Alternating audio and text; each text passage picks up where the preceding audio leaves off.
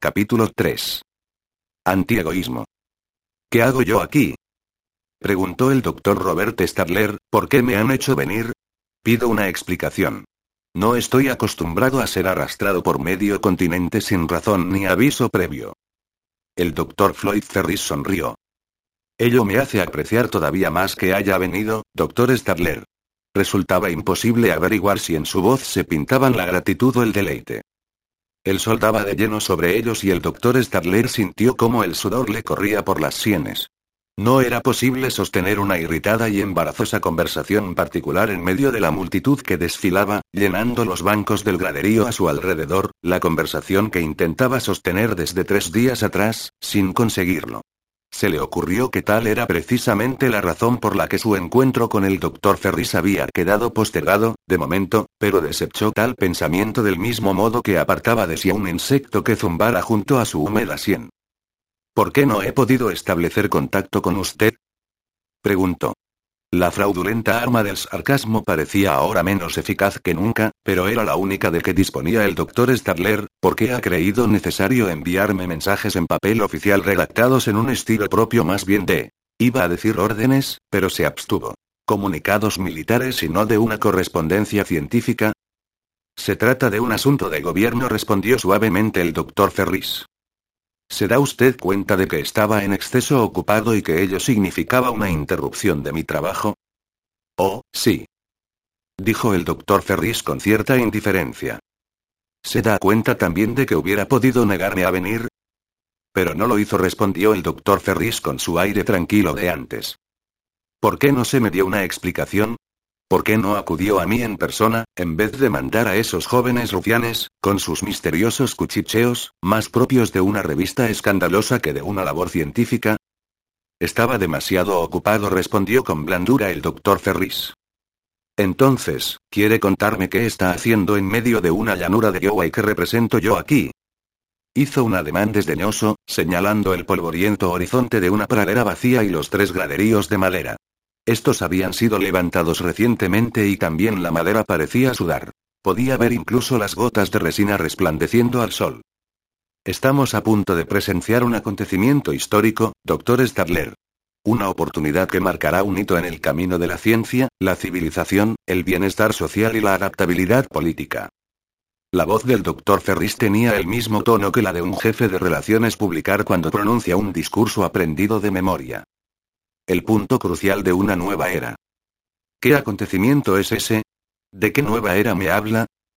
Como podrá observar, solo los ciudadanos más distinguidos, la crema de nuestra élite intelectual, han sido elegidos para el privilegio especial de presenciar esta solemnidad. No podíamos omitir su nombre, ¿verdad? Y desde luego, tuvimos la seguridad de poder contar con su lealtad y su cooperación. No pudo percibir la mirada del doctor Ferris. Los graderíos se estaban llenando rápidamente de público y el doctor se interrumpía de continuo para saludar con la mano a recién llegados de todos los tipos, a quienes el doctor Starler no había visto nunca, pero que, a juzgar por la informal y alegre deferencia de los ademanes de su acompañante, debían ser personajes de importancia. Todos parecían conocerle y anhelar su presencia, cual si fuera el maestro de ceremonias, o acaso la estrella del espectáculo. Si al menos hablara con claridad, aunque fuese un instante, dijo el doctor Stadler y quisiera contarme. Hola, Spud llamó el doctor Ferris, saludando a un correcto caballero de cabello blanco, que vestía el uniforme de general. El doctor Stadler levantó la voz. Si quisiera usted concentrarse lo suficiente y explicarme qué diablos sucede. Es muy sencillo. Se trata del triunfo final de tendrá que perdonarme un minuto, doctor Starler se interrumpió el doctor Ferris, avanzando como un lacayo superadiestrado, al son de una campana, en dirección a lo que parecía un grupo de truanes de edad madura. Pero se volvió unos instantes, los suficientes como para añadir dos palabras que reverentemente parecía considerar como una explicación total. La prensa. El doctor Stadler se sentó en el banco de madera, sintiéndose extrañamente reacio a establecer contacto con ninguna de las personas que les rodeaban. Los tres graderíos estaban espaciados a intervalos, en semicírculo, como el graderío de un pequeño circo particular, y en ellos podían tomar asiento hasta 300 personas. Parecían colocados como para presenciar un espectáculo, pero frente a ellos se extendía únicamente la pradera desierta y sin límites, sin nada a la vista, aparte de la obscura mancha de una granja a muchas millas de distancia. Frente a uno de los graderíos había micrófonos que parecían reservados para la prensa. Vio también un artilugio parecido a un tablero de mando, portátil, frente al tablado reservado para las autoridades. Unas cuantas palancas de metal pulimentado resplandecían al sol. En un improvisado estacionamiento, tras de los graderíos, el impresionante aspecto de unos cuantos coches de lujo confería a todo aquello cierto aire de aplomo y de seguridad. Pero era el edificio situado sobre una pequeña altura a unos centenares de metros de distancia lo que confería al doctor Starlet cierta vaga sensación de intranquilidad. Tratábase de una estructura pequeña y rechoncha, de finalidad desconocida, con macizas paredes de piedra, desprovista de ventanas, excepto unas aberturas en forma de troneras, protegidas por varas de hierro, y una amplia cúpula que parecía grotescamente exagerada en relación al resto, cual si presionara la estructura contra el suelo. Unos salientes figuraban en la base de la cúpula, con formas irregulares, semejantes a chimeneas de arcilla mal fabricadas. Todo aquello no parecía guardar relación con una era industrial, ni con ningún uso conocido. El edificio tenía un aire de silenciosa malevolencia, como una hinchada y venenosa seta. Evidentemente era moderno, pero sus líneas chapuceras, redondeadas y sin una intención específica, le hacían semejar una primitiva estructura descubierta en el corazón de una selva virgen y dedicada a secretos ritos propios de salvajes. El doctor Starler suspiró irritado. Estaba ahito de secretos. Confidencial y altamente confidencial eran las palabras estampadas sobre la invitación que exigió de él un viaje a Iowa con dos días de tiempo, sin propósito específico alguno. Dos jóvenes que se llamaban físicos habían aparecido en el instituto para darle escolta. Sus llamadas al despacho de Ferris en Washington permanecieron sin contestar. Los jóvenes no cesaron de hablar, en el curso de aquel fatigoso viaje en un avión del gobierno y luego en el trayecto en un automóvil asimismo oficial, acerca de ciencia, de casos urgentes, de equilibrio social y de la necesidad de guardar secreto, hasta que acabó por saber menos que al principio. Observó que dos palabras sonaban de continuo en aquella cháchara, dos palabras que también aparecían en el texto de la invitación y que exhalaban cierto significado tenebroso al relacionarlas con una finalidad desconocida se referían a su lealtad y a su cooperación. Los dos jóvenes le habían abandonado en un banco de la primera fila del graderío, desapareciendo igual que los mandos escamoteables de un mecanismo, luego de dejarle de improviso en presencia del propio doctor Ferris. Mirando a su alrededor y viendo los gestos vagos, excitados, casuales, del doctor Ferris en medio del grupo de periodistas, tuvo una impresión de que reinaba allí el confusionismo, la insensatez y cierta caótica ineficacia, y le pareció también como si una suave máquina estuviera funcionando para producir el grado exacto de dicha impresión que se necesitaba en aquel momento preciso. Sintió un repentino ataque de pánico en el que, como en mitad de una descarga eléctrica, sintió un desesperado deseo de huir pero cerró su mente a semejante idea. Sabía que el obscuro secreto de aquella ocasión, más crucial, intocable y mortal que lo que se ocultara en el edificio en forma de seta, residía en lo que le había obligado a trasladarse allí. Pero nunca tendría que averiguar cuáles fueron los verdaderos motivos de aquello. Lo pensó, no con palabras, sino con un breve y agresivo espasmo de emoción, semejante a cólera y con gusto ácido. Las palabras fijas en su mente, del mismo modo que cuando convino en trasladarse a aquel lugar, eran como una fórmula mágica que se repite en un momento necesario y a la que no se debe recurrir fuera de él que puede hacer uno cuando hay que convivir con la gente. Se dio cuenta de que el graderío reservado para aquellos a quienes Ferris había llamado élite intelectual era más amplio que el de las autoridades. Sintió un escurridizo sentimiento de placer ante la idea de haber sido colocado en primera fila. Se volvió para mirar los bancos situados tras él, experimentando algo así como un leve y gris sobresalto. Aquella reunión disparatada, diversa y descolorida, no respondía precisamente a su concepto de una élite intelectual. Vio a hombres en actitud beligerante y como a la defensiva y mujeres vestidas sin gusto. Distinguió rostros ruines, rencorosos, suspicaces, marcados con una señal incompatible con quien levantara el estandarte de la inteligencia. La de la incertidumbre. No vio ni un solo rostro conocido, ni tampoco ninguno al que poder reconocer como famoso, y menos aún unas facciones que pudieran ser dignas de dicha atención. Se preguntó qué habría servido de base para elegir a aquellas personas. Luego observó una figura lacia en la segunda fila. La de un hombre de edad madura con una cara alargada y flácida, que le pareció débilmente familiar, aun cuando no pudiera recordarla con exactitud, excepción hecha de cierto vago recuerdo como el de una fotografía vista en cualquier indiferente publicación. Se inclinó hacia una mujer y preguntó, señalándolo. ¿Podría decirme el nombre de aquel caballero? La mujer contestó, en un susurro de temeroso respeto. Es el doctor Simón Pritchett. El doctor Starler volvió la cara, deseoso de que nadie supiera que formaba parte del grupo. Levantó la mirada y pudo ver que Ferris conducía a toda la cuadrilla de reporteros hacia él. Le dio señalarlo con un ademán, del mismo modo que un guía turístico, y declarando cuando estuvieron lo suficientemente cerca como para ser oído. Pero, ¿por qué han de perder el tiempo conmigo cuando ahí tenemos la fuente de nuestro acontecimiento de hoy, el hombre que ha hecho posible todo esto, el doctor Robert Stadler? Le pareció por un momento observar cierta incongruente expresión en las caras cansadas y cínicas de los periodistas, una mirada no precisamente de respeto, expectación o esperanza, sino más bien como un débil reflejo de tales cosas. La misma expresión que debieron adoptar en su juventud al escuchar el nombre del doctor Stadler.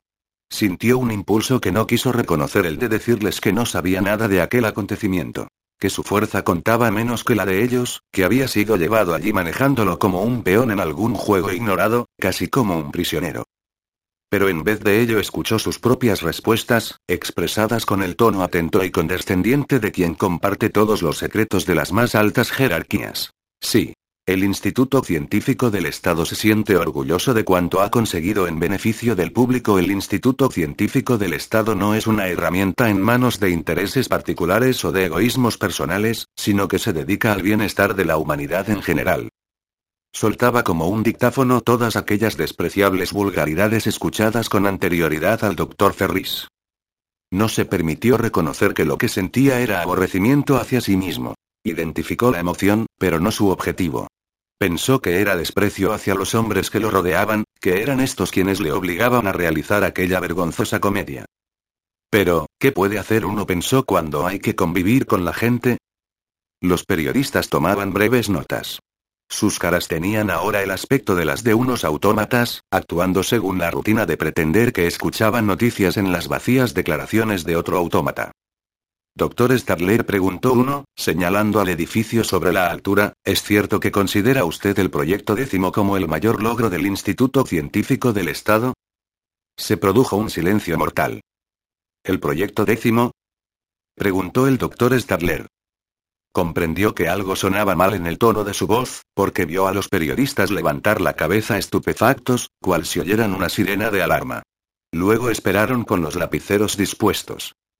Por un instante, mientras sentía los músculos de su cara crujir en una forzada sonrisa, experimentó un informe y casi sobrenatural terror, como si volviera a percibir el silencioso efecto de una suave máquina en la que hubiera sido atrapado, viéndose obligado a cumplir su irrevocable voluntad. ¿El proyecto décimo? repitió suavemente en el tono misterioso de un conspirador. Bien, caballeros. El valor y el motivo de cualquier logro del Instituto Científico del Estado no han de ser puestos en duda, puesto que se trata de una empresa desinteresada. ¿Es preciso decir algo más? Levantó la cabeza y pudo ver que el doctor Ferris se había mantenido en los límites del grupo durante toda la entrevista. Se preguntó si sería cierto que la cara del doctor parecía ahora menos tensa y más impertinente. Dos resplandecientes automóviles se introdujeron a toda velocidad en el estacionamiento, deteniéndose con un despliegue de chirriantes frenos. Los periodistas lo abandonaron en mitad de una frase y echaron a correr para observar al grupo que bajaba de los vehículos. El doctor Stadler se volvió hacia Ferris. ¿Qué es el proyecto décimo? preguntó con dureza. El doctor Ferris sonrió de un modo inocente y cínico a la vez. Una empresa desinteresada contestó, echando a correr también para reunirse con los recién llegados.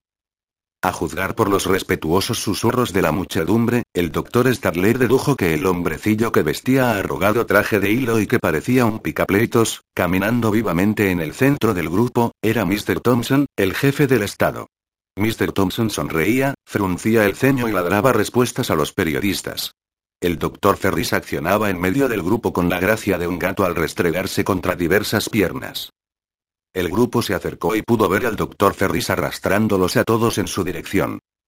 Mr. Thompson dijo el doctor Ferris con voz sonora, ¿me permite presentarle al doctor Robert Stadler? El doctor Stadler vio cómo los ojos de picapleitos de aquel hombre le estudiaban durante una fracción de segundo y percibió en los mismos una impresión de supersticioso temor, como a la vista de un fenómeno procedente de cierto reino mítico, incomprensible para él. Tenía la penetrante F calculadora astucia de un gallo de pelea convencido de que nada es inmune a sus puntos de vista. Una mirada que venía a ser el equivalente visual a las palabras. ¿Quién será este? Es un honor, doctor. Me siento muy honrado, dijo Mr. Thompson vivamente, estrechándole la mano. Supo que el hombre alto y algo encorvado, con el pelo cortado casi al rape, era Mr. Wesley Mouch.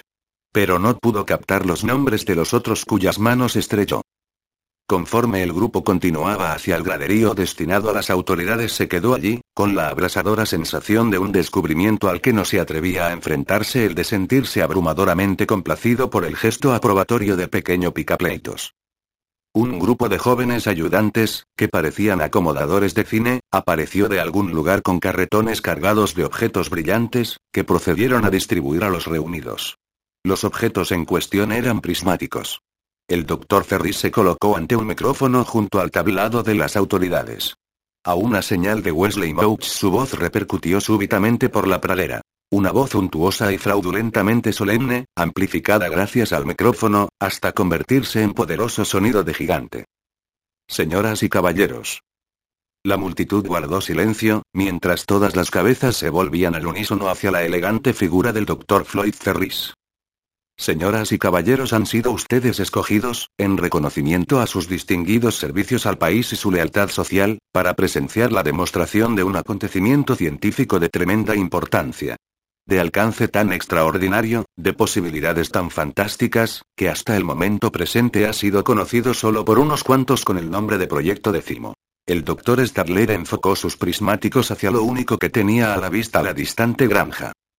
Pudo ver que eran unas ruinas desiertas, evidentemente abandonadas desde muchos años antes.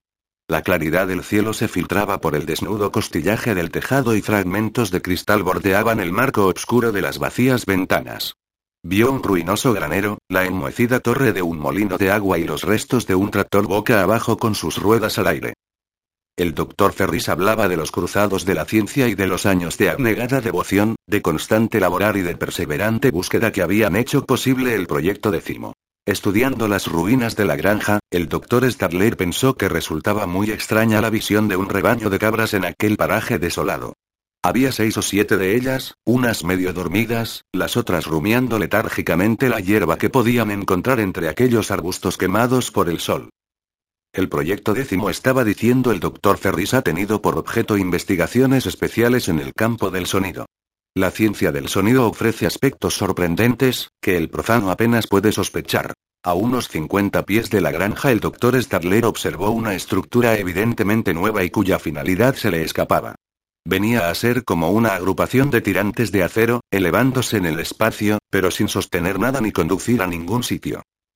El doctor Ferris hablaba ahora sobre la naturaleza de las vibraciones acústicas. El doctor Stadler dirigió sus prismáticos al horizonte, más allá de la granja, pero no había nada que ver en muchas millas alrededor. El repentino y vigoroso movimiento de una de las cabras le obligó a observar otra vez el rebaño. Se dio cuenta entonces que los animales estaban encadenados a estacas clavadas a intervalos regulares en el suelo. Y se descubrió, dijo el doctor Ferris, que existen ciertas frecuencias de vibración acústica que ninguna estructura, orgánica o inorgánica, puede resistir. El doctor Stadler notó un punto brillante que saltaba por entre la maleza en medio del rebaño. Era una cría que no había sido encadenada y que correteaba alrededor de su madre. El rayo de sonido es controlado por un tablero que se halla dentro del gigantesco laboratorio subterráneo, explicó el doctor Ferris, señalando el edificio en la altura. A ese tablero le hemos dado cariñosamente el nombre de xilófono porque hay que tener un cuidado exquisito en revisar los conmutadores adecuados y maniobrar las palancas precisas. Para esta ocasión especial, una ampliación del xilófono, conectada con la del interior, se encuentra aquí señaló el tablero frente a la tribuna de las autoridades a fin de que puedan ustedes presenciar toda la operación y vean la sencillez del procedimiento. Al doctor Starler le agradaba observar las evoluciones del cabritillo, porque su visión le proporcionaba un placer tranquilizador y amable. El pequeño ser tendría apenas una semana y parecía una pelota de pelo blanco, con sus graciosas y largas patas, que movía de un lado para otro, con deliberada y alegre torpeza, manteniéndolas rígidas y rectas. Parecía saltar como si disfrutara con los rayos solares y el aire veraniego, sintiendo la alegría de descubrir su propia existencia. El rayo sonoro es invisible e inaudible, pero controlable en absoluto respecto a objetivo, dirección y alcance. La primera prueba pública que estáis a punto de presenciar ha sido dispuesta para cubrir un pequeño sector de solo dos millas, mientras el espacio situado a su alrededor en una extensión de 20 millas ha sido declarado zona de seguridad. El actual equipo generador de que dispone nuestro laboratorio es capaz de producir rayos que cubren, a través de las aberturas que pueden observar bajo la cúpula, un radio de 100 millas en un círculo cuya periferia abarca desde las orillas del Mississippi y desde más o menos el puente ferroviario de la Taggart Transcontinental. Hasta Des Moines y Fort Dodge, Iowa. Austin, Minnesota. Woodman, Wisconsin, y Rock Island, Illinois. Y esto es solo un modesto principio, porque poseemos los conocimientos técnicos necesarios para construir generadores con un radio de 200 y hasta de 300 millas. Sin embargo, debido a no haber podido conseguir a su debido tiempo suficiente cantidad de metal altamente resistente al calor, como el metal rearden, hemos tenido que contentarnos con nuestro actual equipo y nuestro radio de control. En honor a nuestro gran presidente Mr. Thompson, bajo cuya presciente administración se garantizaron al Instituto Científico del Estado los fondos gracias a los cuales ha sido posible el proyecto décimo, este gran invento será conocido a partir de ahora como el armonizador Thompson. La muchedumbre aplaudió. Mr. Thompson siguió sentado inmóvil, manteniendo la cara dentro de una consciente rigidez. El doctor Stadler se dijo que aquel picapleitos tenía tan poco que ver con el proyecto como cualquiera de los ayudantes parecidos a acomodadores de cine. Que no poseía ni el talento, ni la iniciativa, ni el suficiente grado de malicia como para inventar ni siquiera una nueva trampa para topos. Que también él era solo un peón en aquella silenciosa máquina, una máquina sin centro, sin jefe y sin dirección. Una máquina que no había sido puesta en movimiento por el Dr. Ferris o por Wesley Mouch, ni por cualquiera de los acobardados seres que se agrupaban en el grade no, ni por ninguno de los que permanecían en un segundo plano. Una máquina impersonal, desprovista de cerebro y de cuerpo, que nadie conducía y en la que todos eran accesorios, cada cual según el grado de su propia maldad. El doctor Stadler se cogió al borde del banco, sintiendo deseos de ponerse en pie y de echar a correr. Y en cuanto a la función y al propósito del rayo acústico, no diré nada. Dejaremos que hable por sí mismo. Lo veréis actuar. Cuando el doctor Bloodhead pulse los conmutadores del xilófono, fijen los ojos en el objetivo, que es esa granja de dos millas de aquí. No hay nada más que ver, porque el rayo es invisible. Los pensadores progresivos opinan, desde hace tiempo, que no existen entidades, sino actos. Que no hay valores, sino consecuencias. Ahora, señoras y caballeros, veréis cuáles son los actos y las consecuencias del armonizador Thompson. El doctor Ferris se alejó lentamente del micrófono y fue a sentarse en el banco, junto al doctor Stadler.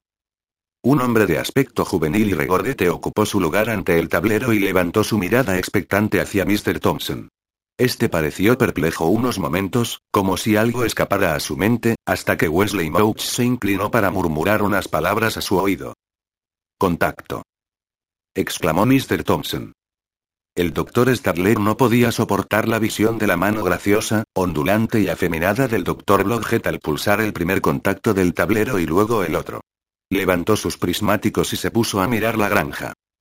Al enfocar los lentes vio como una cabra tiraba de su cadena para alcanzar plácidamente un alto y seco cardo.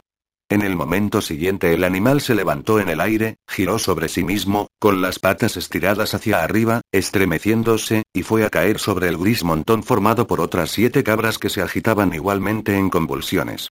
Antes de lo que el doctor Stadler hubiera creído, los animales quedaron inmóviles, excepto por la pata de uno de ellos, que sobresalía de aquella masa rígida como un palo y oscilaba como a impulsos de un fuerte viento.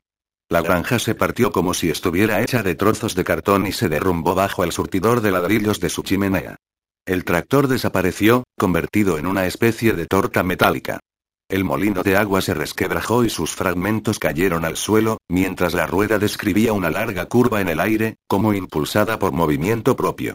Los tirantes y soportes de acero del artilugio recién levantado se vinieron abajo como una estructura de cerillas bajo un fuerte soplo.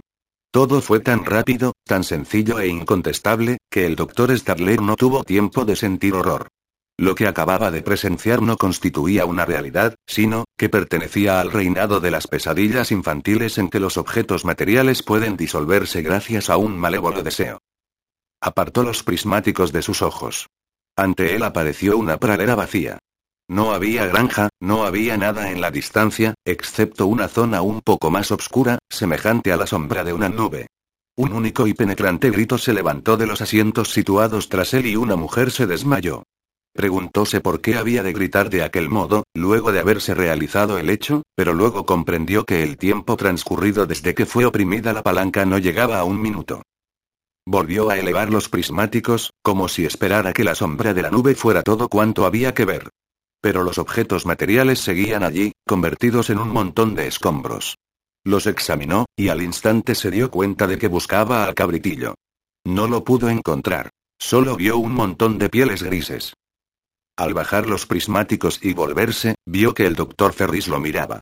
Tuvo la seguridad de que aquel no había estado vigilando el objetivo, sino observando su cara como para ver si podía zafarse del rayo. Eso es todo, anunció por el micrófono el rechoncho doctor Blodgett en el tono obsequioso de un vendedor de almacén. En las estructuras no queda un clavo ni un tornillo intactos, ni en los cuerpos de los animales un vaso sanguíneo sin romper. La multitud se estremecía en bruscos movimientos, exhalando murmullos. La gente se miraba entre sí, levantándose con aire incierto y volviendo a sentarse, deseando poner fin a aquella pausa. En los murmullos sonaba un fondo de contenida histeria. Todos parecían esperar que alguien les dijera lo que debían pensar de aquello. El doctor Starler vio cómo ayudaban a bajar a una mujer de las filas traseras. Llevaba la cabeza baja y se apretaba la boca con un pañuelo. Se habla mareado. Apartó su mirada de ella y pudo ver al doctor Ferris, que seguía observándolo. El doctor Starler se hizo un poco hacia atrás con expresión austera y desdeñosa, la expresión propia del mayor científico de la nación, y preguntó. ¿Quién ha inventado ese horrible procedimiento? Usted. El doctor Starler lo miró sin conmoverse. Se trata solo de una aplicación práctica de sus descubrimientos teóricos, explicó el doctor Ferris, complacido deriva de sus valiosas investigaciones acerca de la naturaleza de los rayos cósmicos y de las transmisiones espaciales de energía. ¿Quién ha trabajado en el proyecto? Unos cuantos seres de tercera categoría, como los llamaría usted. En realidad, apenas han existido dificultades. Ninguno de ellos podría haber concebido el primer paso hacia el concepto de su fórmula de transmisión de la energía. Pero dada esta, lo demás fue sencillo. ¿Cuál es el propósito de este invento? ¿Cuáles son esas posibilidades que marcan una época? Oh. ¿No lo ha observado? Se trata de un valiosísimo instrumento de seguridad pública. Ningún enemigo atacará al poseedor de semejante arma. Librará al país del temor a una agresión y le permitirá trazar su futuro dentro de una seguridad absoluta. Su voz expresaba una extraña indiferencia, cierta despreocupada improvisación, como si no esperaran y intentara ser creído. Suavizará las fricciones sociales. Promoverá la paz, la estabilidad y, como hemos indicado, la armonía. Eliminará el peligro de una guerra. ¿Qué guerra? ¿Qué agresión? Si el mundo entero muere de hambre y los estados populares apenas pueden subsistir no obstante las entregas de nuestra nación, ¿dónde ve peligro de guerra? ¿Teme que esos harapientos salvajes nos ataquen? El doctor Ferris lo miró frente a frente. Los enemigos internos pueden constituir tan gran peligro para el pueblo como los externos, contestó. ¿Y acaso más? Esta vez su voz sonó como si estuviera seguro de ser comprendido, los sistemas sociales parecen tan precarios. Pero piense en la estabilidad que conseguiremos gracias a unas cuantas instalaciones de este tipo en lugares estratégicos. Significará un estado de permanente paz. ¿No lo cree así? El doctor Starler no se movió ni respondió. Conforme los segundos fueron transcurriendo y su cara mantuvo una expresión invariable, todo aquello pareció paralizarse.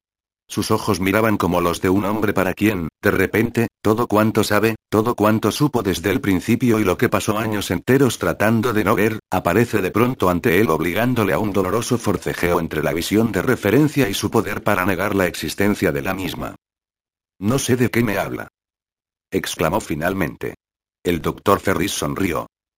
Ningún negociante particular ni avaricioso industrial hubiera financiado el proyecto de Cimo. Declaró suavemente, en el tono de una perezosa e informal discusión. No hubiera podido permitírselo, porque se trata de una inversión enorme, sin perspectivas de ganancia material. ¿Qué beneficios podía esperar de la misma? A partir de ahora esa granja no producirá beneficio alguno. Señaló la obscura mancha en la distancia. Como habrá observado, el proyecto décimo tenía que ser una empresa distinta. Contrariamente a lo que ocurre en una firma comercial, el Instituto Científico del Estado no ha tropezado con inconvenientes en obtener dinero para el proyecto. Durante los últimos dos años no ha oído decir que el instituto haya tropezado con problemas financieros, ¿verdad?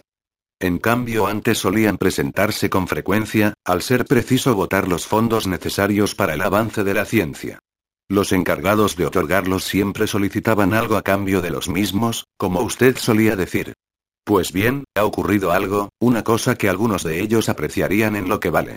Esos fondos fueron votados por otras personas. No resultó difícil. En realidad, buen número de estas creyó seguro procurar dinero para un proyecto secreto. Se convencieron de su importancia al no considerárselas con relieve suficiente como para enterarlas del mismo. Desde luego, existieron unos cuantos escépticos. Pero cedieron al recordárseles que el jefe del Instituto Científico del Estado era el doctor Robert Stadler, de cuyo buen juicio e integridad no podían dudar. El doctor Stadler se miraba las uñas. El repentino clamor del micrófono obligó a la gente a una inmediata atención. Todo el mundo parecía a muy poca distancia del pánico. El locutor, con voz semejante a una ametralladora que lanzara sonrisas, proclamó alegremente que iban ahora a presenciar la emisión radiofónica que comunicaría la noticia del gran descubrimiento a la nación entera. Luego, con una ojeada a su reloj, a su cuaderno de apuntes y el brazo de Wesley Mouch, que debía dar la señal, gritó a la resplandeciente cabeza de reptil del micrófono, a las salas de estar, a las oficinas, a los estudios, a los cuartos infantiles del país. Señoras y caballeros. El proyecto décimo. El doctor Ferris se inclinó hacia el doctor Stadler, entre el martilleo de las palabras del locutor, que parecían galopar por todo el continente con una descripción del nuevo invento y le dijo, en el tono de una observación casual. Es de gran importancia que no se provoquen críticas del proyecto en unos tiempos tan difíciles. Y luego añadió, como al azar, como si se tratara de una broma. Ni que se formulen críticas de nada en ningún momento. Y los jefes políticos, culturales, intelectuales y morales de la nación estaba gritando el locutor ante el micrófono, que han presenciado este gran acontecimiento como representantes vuestros y en vuestro nombre, os comunicarán ahora sus puntos de vista. Mr. Thompson fue el primero en subir los peldaños de madera que conducían a los micrófonos. Salió del paso con un breve discurso, saludando a una nueva época y declarando, en el tono beligerante de un desafío a enemigos sin identificar, que la ciencia pertenecía al pueblo y que cada hombre, a la vista del globo entero, disfrutaba el derecho a compartir las ventajas creadas por el progreso tecnológico. A continuación habló Wesley Mouch. Refirióse al planeamiento social y a la necesidad de un apoyo unánime a quienes lo llevaban a cabo. Aludió a la disciplina, la unidad, la austeridad y el deber patriótico de soportar dificultades temporales. Hemos movilizado a los mejores cerebros del país a fin de que trabajen para vosotros.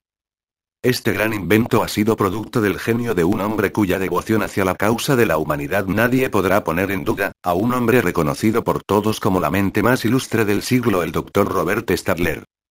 ¿Cómo? Jadeó el doctor Stadler volviéndose hacia Ferris. Este último le miró con aire de paciente condescendencia. No le he dado permiso para que diga tal cosa. Manifestó el doctor Stadler, medio gritando, medio susurrando. El doctor Ferris extendió las manos en ademán de impotencia. Doctor Stadler, me parece inoportuno que se deje usted perturbar por cuestiones políticas que siempre consideró indignas de su atención y su sabiduría. Comprenda que no es misión de Mr. Mouch pedir permiso a nadie. La figura encorvada ahora contra el cielo sobre el tablado de los oradores, enroscándose sobre el micrófono y hablando en el tono aburrido y desdeñoso de quien cuenta una historia subida de color, era la del doctor Simón Pritchett. Declaraba que el nuevo invento era un instrumento beneficioso para la sociedad, que garantizaba la prosperidad general y que quien dudara de un hecho tan evidente era un enemigo de dicha sociedad y debía ser tratado en consecuencia. Este invento, producto del doctor Robert Stadler, preeminente amigo de la libertad. El doctor Ferris abrió una cartera, sacando de ella unas cuantas hojas pulcramente mecanografiadas, y se volvió al doctor Stadler. Va a ser usted la sensación de la jornada, le dijo. Hablará el último de todos. Le extendió las hojas. Y este es el discurso que ha de pronunciar. Sus ojos dijeron todo lo demás que su elección de palabras no había sido accidental. El doctor Stadler tomó las hojas, sosteniéndolas con las puntas de sus rígidos dedos, igual que se sostendrían unos papeles a punto de ser arrojados a la basura. No le he pedido que se erigiera en mi escritor fantasma. Le dijo. El sarcasmo de su voz dio a Ferris la clave de lo que había de objetar no eran momentos para sarcasmos. No podía permitir que ocupara su valioso tiempo en redactar discursos para la radio. Declaró. Estoy convencido de que sabrá apreciarlo. Lo dijo en tono de cortesía, como si no le importara que se reconociese dicha cualidad. En el tono de quien arroja a un mendigo la limosna con la que salvar su situación. La respuesta del doctor Stadler lo perturbó. Este último no había pronunciado palabra ni mirado el manuscrito. La falta de fe estaba declarando un obeso locutor con el aire de quien discute en una pelea callejera, la falta de fe es lo único que hemos de temer. Si tenemos fe en los planes de nuestros jefes, estos conseguirán los efectos deseados y todos disfrutaremos de prosperidad, tranquilidad y plenitud. Los individuos que van de un lado a otro, durando y destruyendo nuestra moral, son los que provocan la carestía y la miseria. Pero no vamos a permitir que sigan actuando mucho tiempo. Estamos aquí para proteger al pueblo, y si alguno de estos dubitativos mequetrefes intenta algo, podéis creerme cuando os digo que sabremos dar buena cuenta de él. Sería una desgracia, indicó el doctor Ferris con expresión suave, provocar resentimientos populares contra el Instituto Científico del Estado, en tiempos tan explosivos como los actuales. Existe en el país mucho descontento e intranquilidad, y si la gente comprendiera mal la naturaleza del nuevo invento, podría concentrar su antagonismo en todos los científicos. Estos nunca han disfrutado de popularidad entre la masa. Deseamos la paz, estaba suspirando una mujer alta y delgada ante el micrófono. Pues bien, este invento es un nuevo y grandioso instrumento en favor de la misma. Nos protegerá de los propósitos agresivos de voraces enemigos y nos permitirá respirar libremente y aprender a amar a nuestros semejantes. Tenía un rostro besudo y una boca amargada por los cócteles. Llevaba un vestido floreado, azul pálido, que sugería el atavío de una artista. Podemos considerarlo como es milagro que siempre se creyó imposible en el curso de la historia. Como el sueño de muchos siglos. Tomo síntesis final de ciencia y de amor. El doctor Stadler observó las caras de quienes ocupaban el graderío. Todo el mundo permanecía ahora sentado, con expresión tranquila, escuchando. Pero en sus ojos se apreciaba un aire vago, de crepúsculo, de temor en proceso de ser aceptado como permanente. El aire de heridas recién hechas a las que empezara a invadir la infección. Sabían, igual que él, que todos constituían ahora el objetivo de aquellas informes chimeneas que brotaban de la cúpula en forma de hongo, y se preguntó de qué modo lograrían extinguir aquello de su mente y escapar a semejante idea. Las palabras que deberían absorber y creer eran las cadenas que intentaban sujetarlos, igual que a las cabras, para que no escaparan al radio de acción de aquellos tubos.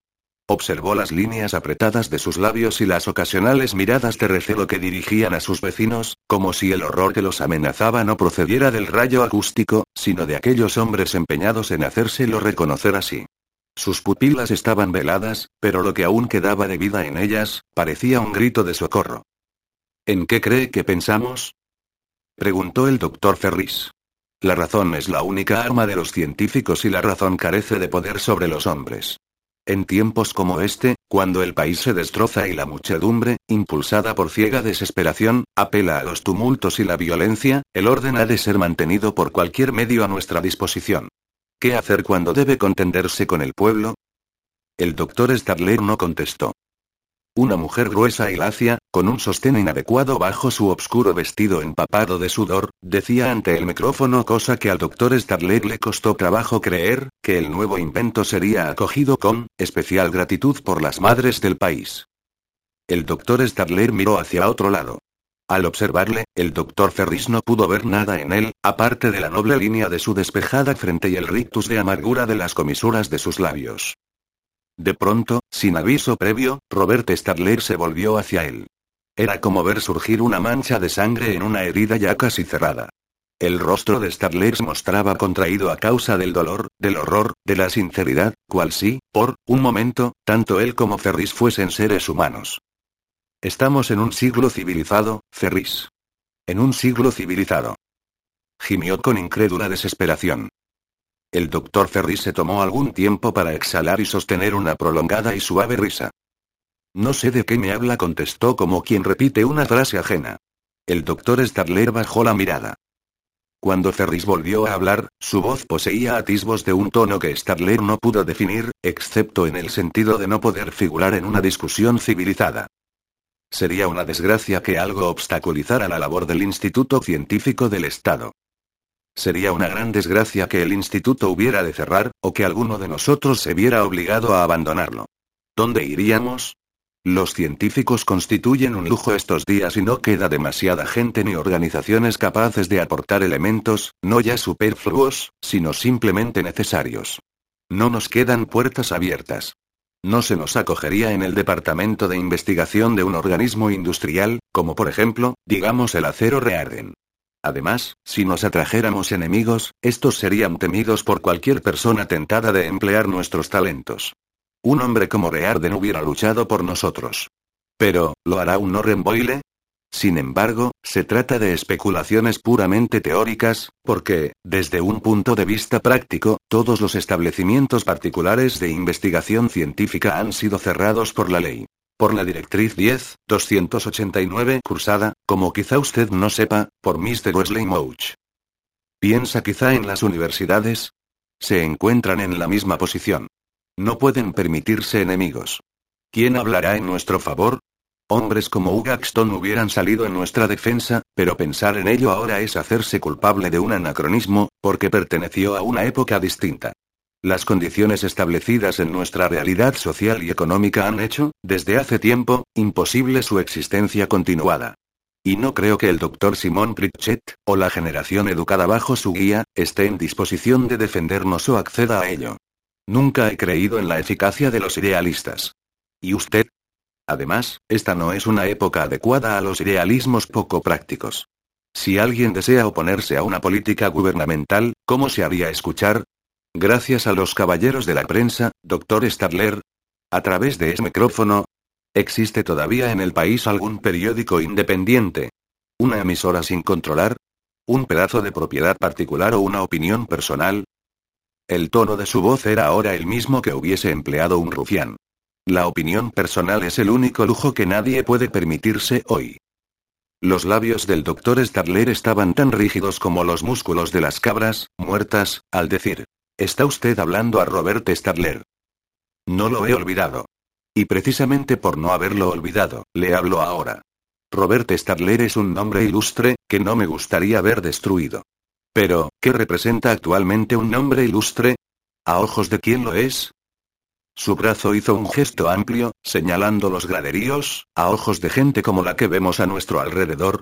Si creen, cuando se les dice, que un instrumento de muerte es herramienta de prosperidad, ¿no creerían también que el doctor Robert Stadler es un traidor y un enemigo del Estado? ¿Se defendería usted manifestando que no es verdad? ¿Es que piensa en la verdad, doctor Stadler?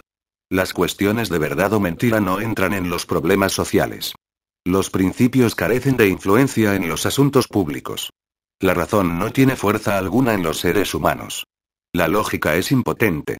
La moralidad superflua. No me conteste ahora, doctor Stadler. Ya me contestará por el micrófono. Es usted el siguiente orador. Mirando la larga mancha oscura de la granja en la distancia, el doctor Stadler comprendió que lo que sentía era terror, pero no se pudo permitir aceptarlo. Él, que había podido estudiar las partículas y subpartículas del espacio cósmico, no quiso permitirse examinar sus propios sentimientos y comprobar que estaban hechos de tres partes, una basada en el terror de una visión que parecía fija ante sus ojos. La de la inscripción grabada en su honor sobre la puerta del instituto. A una mente sin miedo. A la verdad sin tacha. Otra parte era un miedo sencillo, animal, a la destrucción física. Un miedo humillante, que en el mundo civilizado de su juventud nunca creyó experimentar. Y la tercera consistía en el terror de saber que al traicionar lo primero, uno se entrega de lleno a lo segundo. Avanzó hacia el tablado con paso firme y lento, la cabeza levantada y el manuscrito del discurso, arrugado entre sus dedos, como si subiera a un pedestal o a una guillotina. De igual modo que la vida de un hombre aparece retratada ante él en el momento de morir, así avanzó hacia la voz del locutor, que leía al país la lista de los triunfos y de la carrera de Robert Stadler. Una leve conmoción le estremeció al oír. Antiguo director del Departamento de Física de la Universidad Patrick Henry. Comprendió de un modo distante, pero no como si procediese de su interior, sino de alguna persona a la que dejara atrás, que la muchedumbre estaba a punto de presenciar un acto de destrucción más terrible que el arrasamiento de la granja. Había subido los primeros escalones del tablado cuando un joven periodista se abrió paso, corrió hacia él y agarró la barandilla para detenerle. Doctor Stadler. Le interpeló en desesperado susurro, dígales la verdad. Dígales que nada tiene que ver con todo eso. Dígales la clase de máquina infernal que han ideado y el propósito que abrigan respecto a la misma. Descubra ante el país qué clase de personas intentan usarla. Nadie dudará de su palabra. Cuénteles la verdad. Sálvenos. Es usted el único que puede hacerlo. El doctor Stadler lo miró. Era joven. Sus movimientos y su voz poseían la vivaz y aguda claridad derivada de una inteligencia despierta. Entre sus colegas maduros, corrompidos, ansiosos de favores y creados de manera artificial, había conseguido el rango de primer personaje en la prensa política, gracias a un postrero irresistible chispazo de inteligencia. En sus ojos se pintaba una viveza anhelante y sin temor. Eran la clase de ojos que el doctor Stadler había visto clavados en él desde los bancos de las aulas. Notó que tenía las pupilas color castaño claro, con un leve tinte verde. El doctor Stadler volvió la cabeza y pudo ver que Ferris había acudido a su lado, como un sirviente o como un carcelero.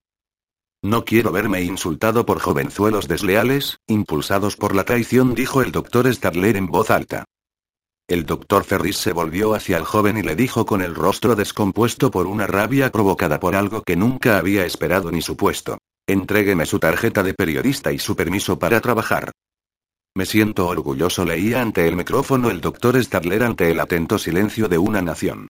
De que mis años de trabajo al servicio de la ciencia me hayan conferido el honor de colocar en manos de nuestro gran jefe Mr. Thompson un nuevo instrumento de potencia incalculable y de influencia civilizadora y liberadora. El cielo mostraba el ardor nocivo de un horno, y las calles de Nueva York parecían conductos por los que circulara no aire ni luz, sino simplemente polvo. Dagny se hallaba en una esquina, allí donde el autobús del aeropuerto la había dejado, mirando la ciudad con pasivo asombro.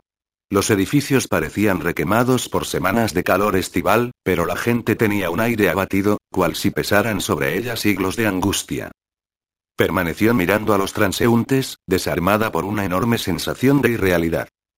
Dicha sensación era su único sentimiento, desde primeras horas de la mañana. Desde el instante en que al final de una vacía carretera había avanzado hacia una ciudad desconocida, deteniendo al primer transeúnte para preguntarle dónde se encontraba. En Watsonville contestó, ¿qué estado, por favor? El hombre la miró antes de responder. Nebraska, y echar a andar rápidamente. Danny sonrió sin alegría, sabiendo que el desconocido se había preguntado de dónde vendría aquella mujer, pero ninguna explicación de cuántas imaginara podía ser tan fantástica como la realidad. Sin embargo, lo que a ella le pareció fantástico fue precisamente Watsonville, conforme caminaba por sus calles hacia la estación ferroviaria. Había perdido la costumbre de considerar la desesperación como aspecto normal y dominante de la humana existencia, normal hasta el punto de pasar inadvertido. El hallarse de nuevo ante él la afectó con su total e inútil futilidad.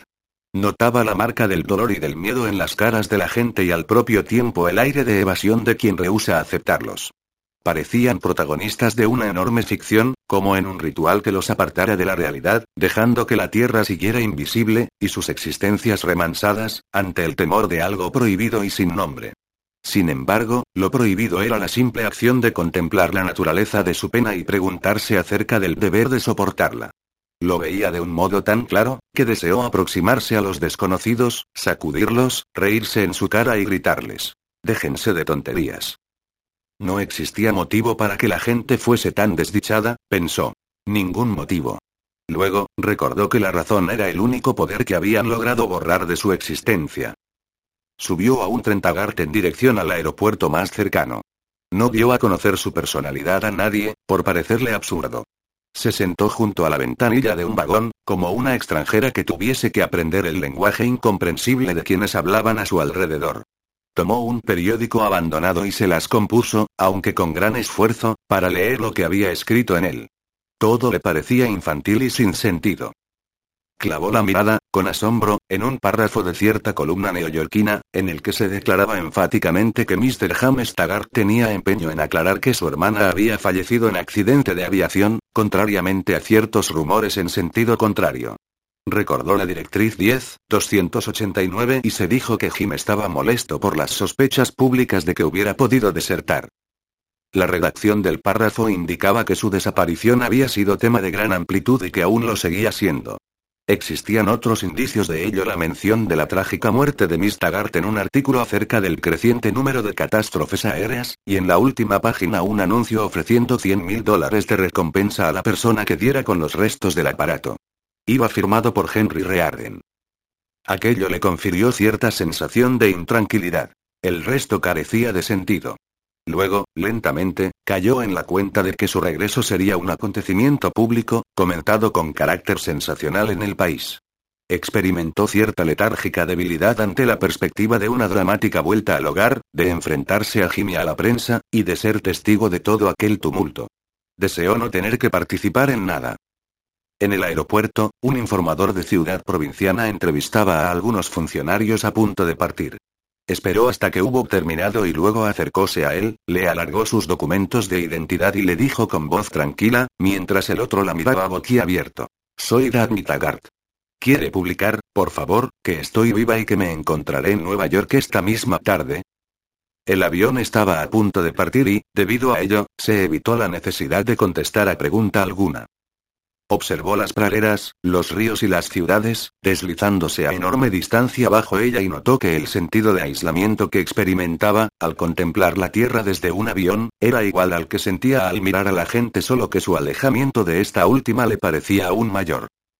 Los pasajeros escuchaban una emisión radiofónica, al parecer importante, a juzgar por su atención.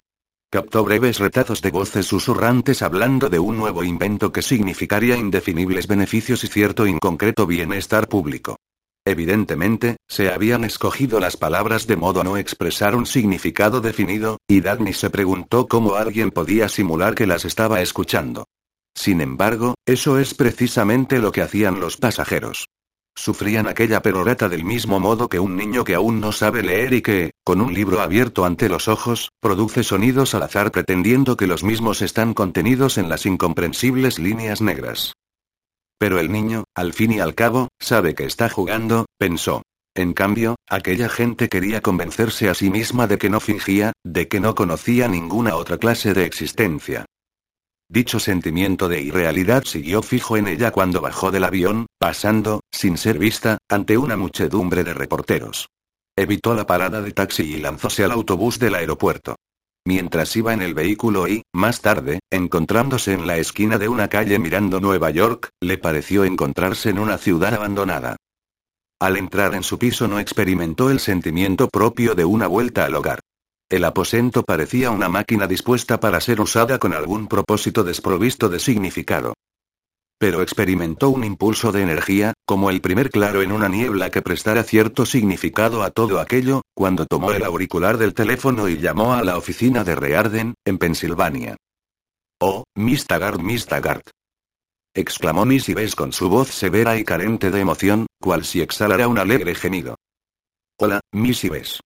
La he sorprendido, ¿verdad? ¿Sabía usted que estaba incólume? Oh, sí. Lo oí por la radio esta mañana. ¿Se encuentra Mr. Rearden en su oficina? No, Miss Taggart. Está en las montañas rocosas buscando, es decir. Sí.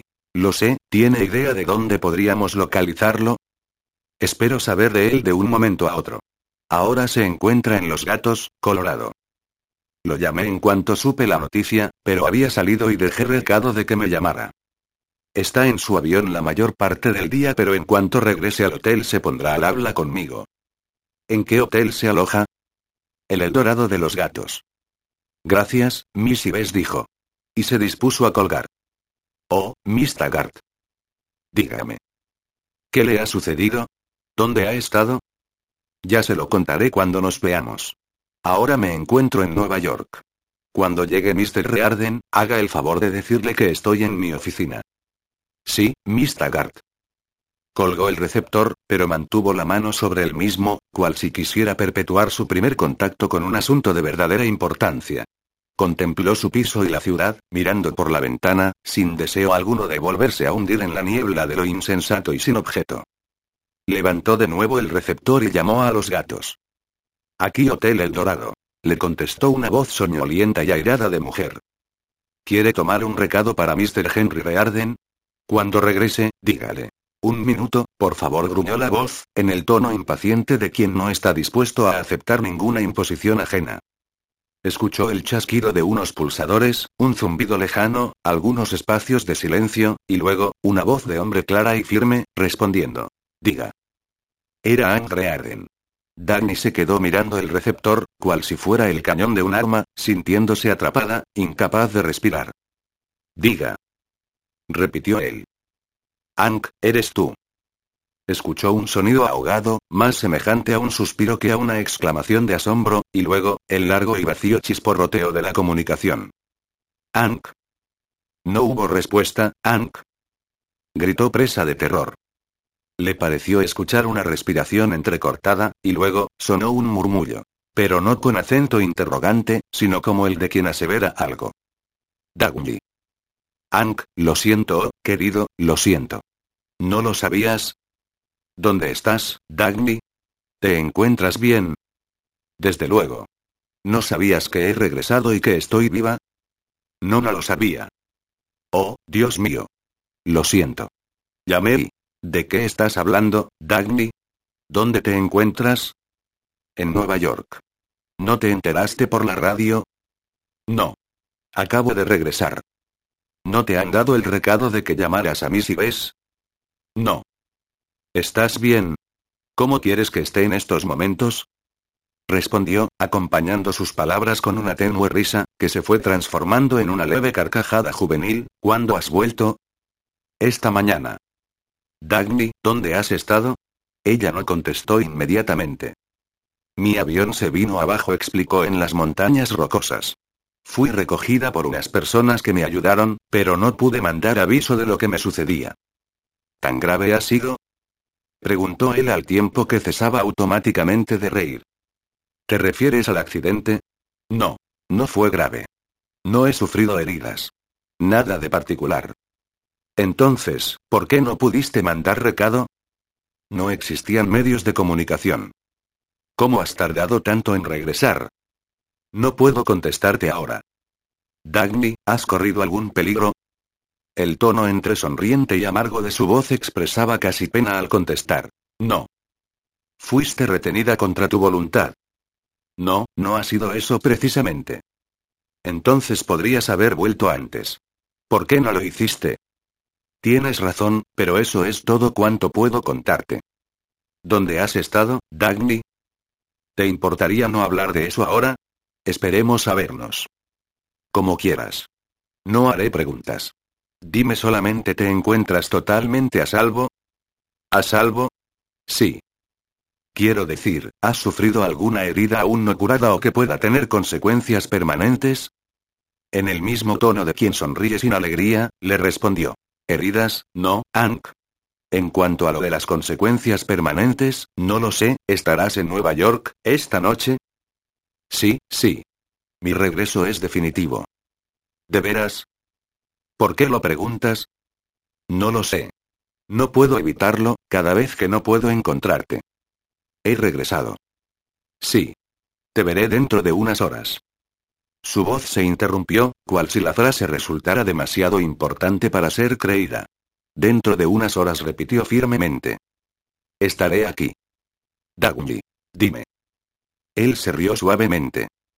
Tan solo quería escuchar tu voz un poco más. Perdóname. No es el momento oportuno. No quiero decirte nada. Ank, yo. Ya hablaremos cuando te vea, querida. Hasta pronto. Se quedó contemplando el silencioso receptor. Y por vez primera desde su regreso, sintió dolor. Un dolor violento que la hacía vivir, porque era algo digno de ser sentido. Telefoneó a su secretario en la Taggart Transcontinental, para decirle brevemente que se hallaría en su despacho media hora después. Cuando se encontró frente a la estatua de Nathaniel Taggart en el terminal, aquella adquirió a sus ojos un carácter más real que nunca. Le pareció que los dos se encontraban solos en un enorme templo lleno de resonancias, mientras las franjas de niebla semejaban fantasmas informes, entrelazándose y desapareciendo a su alrededor. Permaneció inmóvil, mirando la estatua, como si por un instante lo venerase. He regresado eran las únicas palabras que le podía ofrecer. En la puerta de cristal esmerilado de su despacho aún figuraba la inscripción Danny Taggart. Las caras de sus empleados cuando entró en la antesala fueron idénticas a las de un náufrago que ve de pronto una cuerda a la que aferrarse. Eddie Williams se hallaba en pie en su recinto de cristal, con un visitante frente a él. Hizo un movimiento, cual si quisiera salir a su encuentro, pero se contuvo. Parecía aprisionado allí dentro. Saludó con la mirada a cada una de aquellas personas, sonriéndoles con afabilidad, como a chiquillos condenados a la desgracia, y luego se dirigió hacia la mesa de Eddie. Este observaba su aproximación, como si todo lo demás hubiera quedado borrado para él. Pero su rígida postura parecía indicar que debía seguir simulando escuchar al hombre que se hallaba ante él. Fuerza motriz. Decía el visitante, con una voz brusca y trepidante muy similar a un gruñido nasal. No existe problema acerca de la fuerza motriz. Tan solo hay que tomar. Hola dijo Eddie mansamente, con velada sonrisa, como quien contempla una lejana visión. El desconocido se volvió hacia ella. Tenía la piel amarillenta, el pelo ensortijado, el rostro duro, de músculos blandos, y una repelente hermosura adecuada para el rincón de un bar. Sus ojos castaños y borrosos poseían la vacía indiferencia del cristal. Miss Taggart dijo Eddie con resonante tono de severidad. El tono de quien quiere obligar a otro a adoptar los modales de un salón en el que nunca ha penetrado, ¿me permite presentarle a Mr. Makes? ¿Cómo está usted? dijo el aludido, sin interés. Y luego se volvió hacia Eddie, continuando como si Dagny no se hallara presente. Su prima al comete en el servicio de mañana y del martes y envíe las máquinas a Arizona, para el especial, cargado de uva, junto con el material rogante del escrantón de carbón que ya he mencionado. Curse las órdenes enseguida. No hará usted semejante cosa. Jadeó Dagny, demasiado incrédula para poderse enfadar. Eddie no respondió. Makes la miró con lo que hubiera podido pasar por asombro si sus ojos hubiesen sido capaces de manifestar alguna emoción. Curse esas órdenes, repitió Eddie sin énfasis alguno, saliendo de allí. Eddie realizaba anotaciones en un pedazo de papel. ¿Estás loco? preguntó Dagny. Levantó los ojos hacia ella, como si se sintiera exhausto por horas de vapuleo. Hemos de hacerlo, Dagny respondió con voz incolora. ¿Quién es? Preguntó ella señalando la puerta que acababa de cerrarse tras de Mr. Makes. El director de unificación. ¿Cómo? El representante gubernamental encargado del plan de unificación de los ferrocarriles. ¿Qué es eso? Eso, espera un poco, Dagny. ¿Te encuentras bien? ¿Te ha ocurrido algo? ¿Se estrelló tu avión? Jamás imaginó cómo sería el rostro de Eddie Williams cuando ganara en edad, pero ahora lo veía bien claramente. A los 35 años estaba convertido en un viejo, y el cambio había ocurrido en el plazo de un mes. No se trataba de la contextura de la piel o de las arrugas que surcaran su rostro. Este era el mismo de siempre, con los mismos músculos, pero ahora parecía saturado por cierta destructora y resignada expresión como quien acepta un dolor sin esperanza.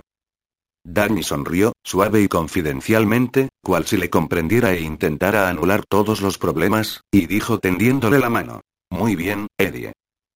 Él la estrechó y se la llevó a los labios, cosa que nunca hiciera antes. Sus modales no eran atrevidos ni despreocupados, sino simples y abiertamente personales. Mi avión se estrelló, en efecto repuso Dagny.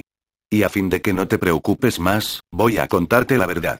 No he sufrido daño alguno. Pero esa no es toda la historia que pienso dar a la prensa. Así es que no lo menciones a nadie. Desde luego. No tuve medio de comunicar con vosotros, pero no porque sufriera daños, sino por otra causa. Es todo cuanto puedo decirte, Eddie. No me preguntes dónde he estado o por qué he tardado tanto en regresar. No lo preguntaré. Y ahora dime en qué consiste ese plan de unificación ferroviaria, pues si no te importa, preferiría que te lo contara Jim. Lo hará dentro de poco. Yo no tengo estómago para ello, a menos que me obligues, añadió con un consciente esfuerzo para mantenerse disciplinado. No es preciso que lo hagas. Dime tan solo si he entendido bien a ese unificador. Quiere que inmovilices al comer durante dos días, con el fin de que las locomotoras arrastren un tren especial cargado de uva en Arizona. En efecto. ¿Y hay movilizado también un tren carbonero para poder disponer de vagones para la uva en cuestión? Sí, ha dicho uva. En efecto. ¿Por qué? Dagny, las palabras ¿por qué no las utiliza ya nadie aquí? Transcurrido un momento, Dagny preguntó. ¿Tienes idea de los motivos? ¿Idea? No es preciso imaginar. Lo sé seguro. ¿De qué se trata? El tren especial cargado de uva va destinado a los hermanos Smater. Estos adquirieron hace un año un rancho frutal en Arizona a un hombre que se arruinó por causa de la ley de igualdad en las oportunidades. Había sido dueño del mismo durante 30 años. El anterior, los hermanos Smater se iniciaron en el negocio de los tableros horadados, y compraron el rancho gracias a un préstamo de Washington, bajo los beneficios de un proyecto de ayuda a zonas de urgencia como la de Arizona. Los hermanos Smater tienen amigos en Washington. ¿Qué más? Dagny, todo el mundo lo sabe. Todo el mundo sabe cuál ha sido el horario de los trenes durante las pasadas tres semanas y por qué algunos distritos y ciertos negociantes consiguen transporte y otros no. Lo que no se supone que digamos es que estamos enterados de ello. Tenemos que simular la creencia de que el bienestar público es el único motivo de cualquier decisión. Ahora, dicho bienestar público requiere la inmediata entrega de una enorme cantidad de uvas a la ciudad de Nueva York. Hizo una pausa y añadió. El director de unificación es el único juez del bienestar público y posee autoridad indiscutible sobre el destino que se dé a cualquier clase de fuerza motriz y material rogante en los ferrocarriles del país. Se produjo un momento de silencio. Comprendo, dijo Dagny, y añadió.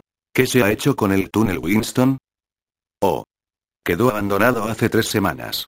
Ni siquiera han rescatado los trenes. El equipo enviado para ello tuvo que desistir.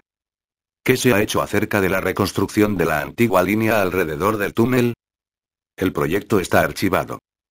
¿Se lleva a cabo tráfico transcontinental de alguna clase? Oh, sí repuso con aire de amargura. ¿Dando un rodeo por la Kansas Western? No. Eddie, ¿qué ha sucedido aquí durante el mes pasado? Él sonrió, como si sus palabras significaran una fea confesión. Durante el mes pasado hemos estado ganando dinero, repuso. Dan vio cómo se abría la puerta de la oficina y cómo entraba James Taggart, acompañado de Mr. Mex. Eddie, ¿quieres estar presente en la conferencia? Preguntó, ¿o prefieres librarte de ella? Deseo estar presente. La cara de Jim parecía un manoseado pedazo de papel, aun cuando su carne suave y algo hinchada no ofreciese más arrugas que las de costumbre. Dagny, son muchas las cosas a discutir. Innumerables los cambios que, empezó con una voz penetrante, que parecía querer arrastrar a toda su persona. Oh. Me alegro de que hayas vuelto. Me hace muy feliz saber que vives, añadió impaciente. Ahora, son varias las cosas urgentes. Entremos en mi despacho, propuso Dagny.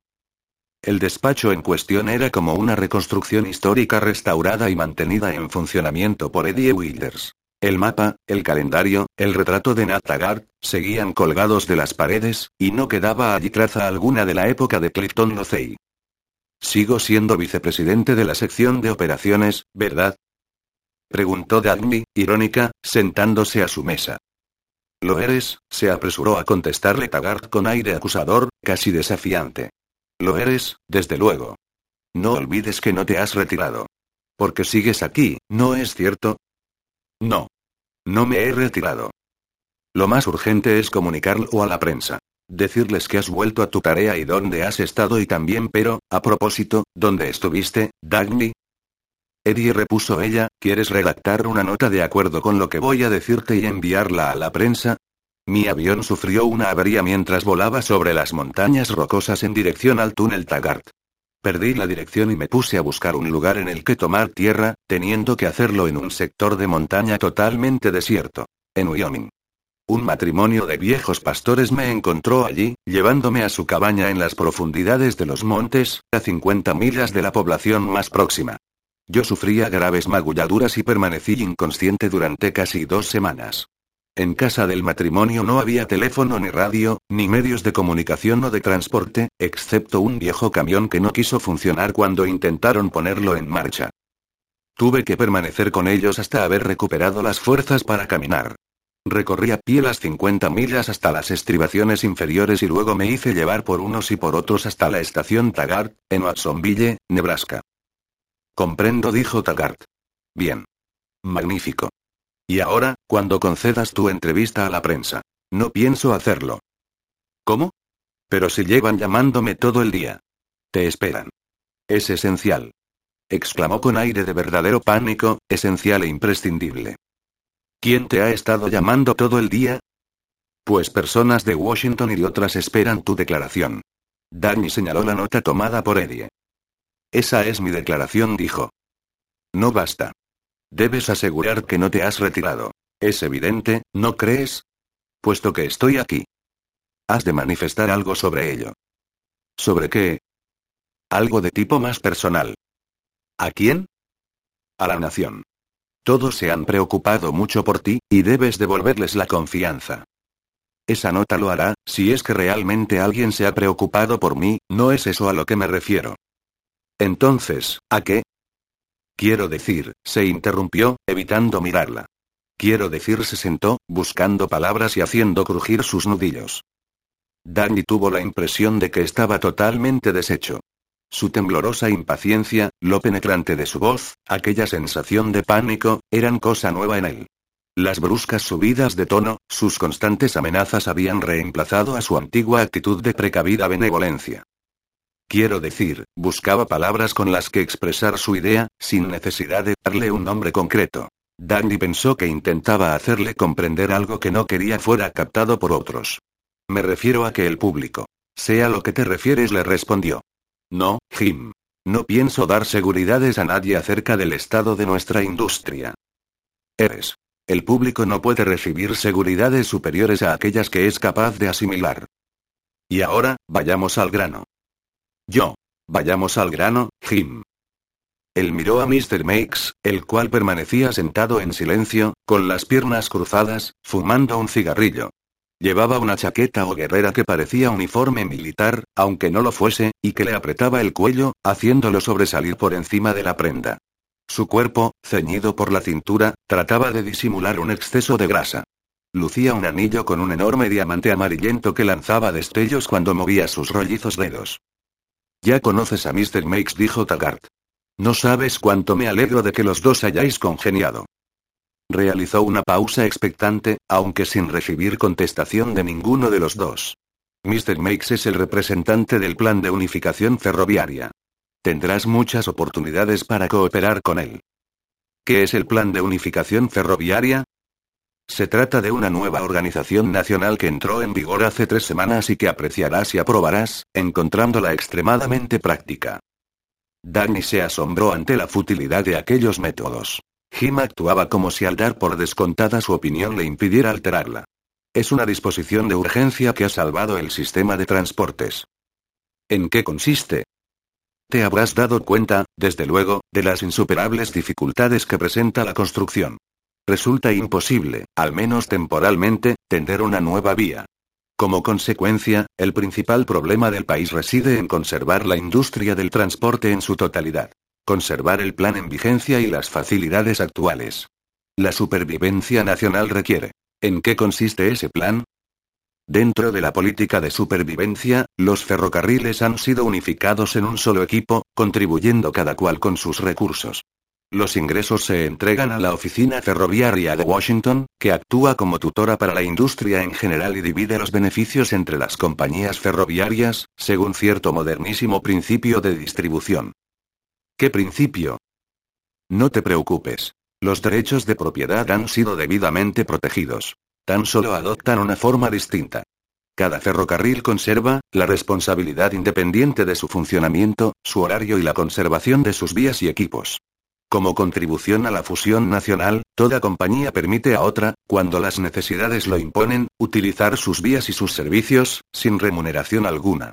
Al final del año, la oficina distribuye los beneficios totales y paga a cada compañía.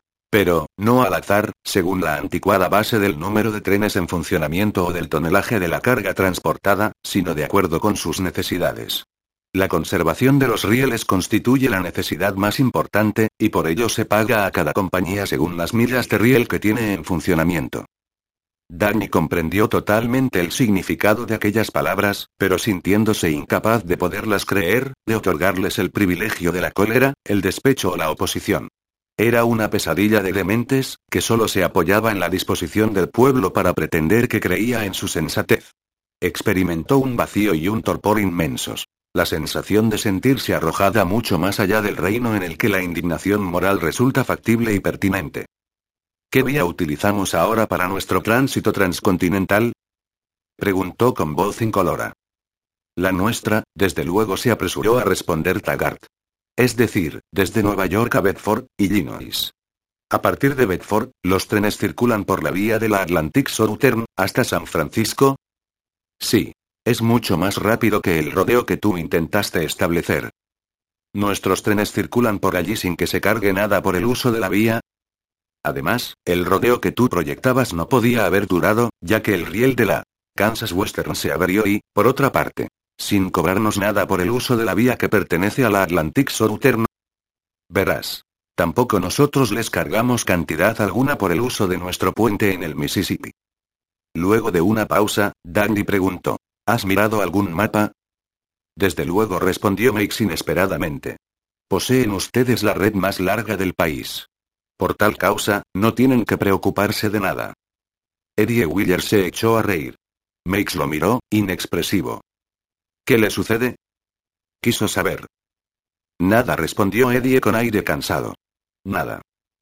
Mr. Makes dijo Dagny, si mira usted un mapa, se dará cuenta de que dos tercios del coste de mantenimiento de las vías para nuestro tránsito transcontinental nos es actualmente regalado por un competidor. Desde luego respondió Makes, mientras sus ojos se entornaban mirándola con suspicacia, como preguntándose qué motivo la habría impulsado a una declaración tan explícita. Y que, por otro lado, se nos paga por la posesión de millas de vía inútil, por las que no circula ningún tren, añadió Dagunji. Makes comprendió y se reclinó en su asiento, como si hubiera perdido todo interés en el debate. No es cierto. exclamó Taggart. Funcionan gran número de trenes locales en la región de nuestra antigua línea transcontinental en Iowa, Nebraska y Colorado, y también al otro lado del túnel, en California, Nevada y Utah. Circulan dos locales por día, explicó Eddie Willers en el tono seco, inocente y tranquilo de quien cita los datos de un ingleme. Y en algunos lugares todavía menos. ¿Qué determina el número de trenes que una compañía tiene la obligación de mantener funcionando? Preguntó Dagunji. El beneficio público respondió Taggart. La oficina de unificación dijo Eddie a la vez. ¿Cuántos trenes han quedado suspendidos en el país durante las pasadas tres semanas? En realidad se apresuró a contestar Taggart, el plan ha contribuido a armonizar la industria y eliminar las competencias criminales. Ha eliminado el 30% de los trenes del país, respondió Eddie. La única competencia aún en vigor es la de las solicitudes a la oficina para poder cancelar trenes. La compañía que sobreviva será la que consiga no hacer funcionar ninguno. ¿Ha calculado alguien cuánto tiempo podrá mantenerse en activo la Atlantic Southern? Eso no es asunto de su Empezó Mix. Por favor, Kufi. Gritó Taggart. El presidente de la Atlantic Southern, explicó Eddie, impasible se ha suicidado. Eso nada tiene que ver con nosotros. Gritó Taggart, fue un asunto totalmente personal. Danny guardó silencio. Permanecía sentada mirándolos a todos. Dentro de la torpe indiferencia de su mente existía aún cierto elemento de asombro. Jim siempre se las había compuesto para hacer recaer el peso de sus fracasos en las organizaciones que les rodeaban y sobrevivir destruyéndolas luego de haber pagado sus errores. Así habla sucedido con Dan Conway y con las industrias de Colorado. Pero en aquello no demostraba ni siquiera el raciocinio de un saqueador. Era ensañarse en la carroña de un competidor más débil y media arruinado para conseguir un poco de margen, sin nada más que un hueso casi roto entre él y el abismo. El impulso derivado de la costumbre de razonar casi empujó a Gandhi a discutir y a demostrar lo que ya era evidente. Pero al mirarles comprendió que lo sabían. En términos diferentes a los suyos, de un modo inconcebible y consciente, sabían todo cuanto ella pudiera decirles. Resultaba inútil demostrarles el horror irracional de lo que estaban haciendo y de sus consecuencias. Tanto Makes como Taggart lo sabían perfectamente y el secreto de sus conciencias representaba el medio por el que escapar a la finalidad de tal conocimiento. Comprendo, dijo con voz serena. Bien, ¿qué otra cosa querías que hiciera?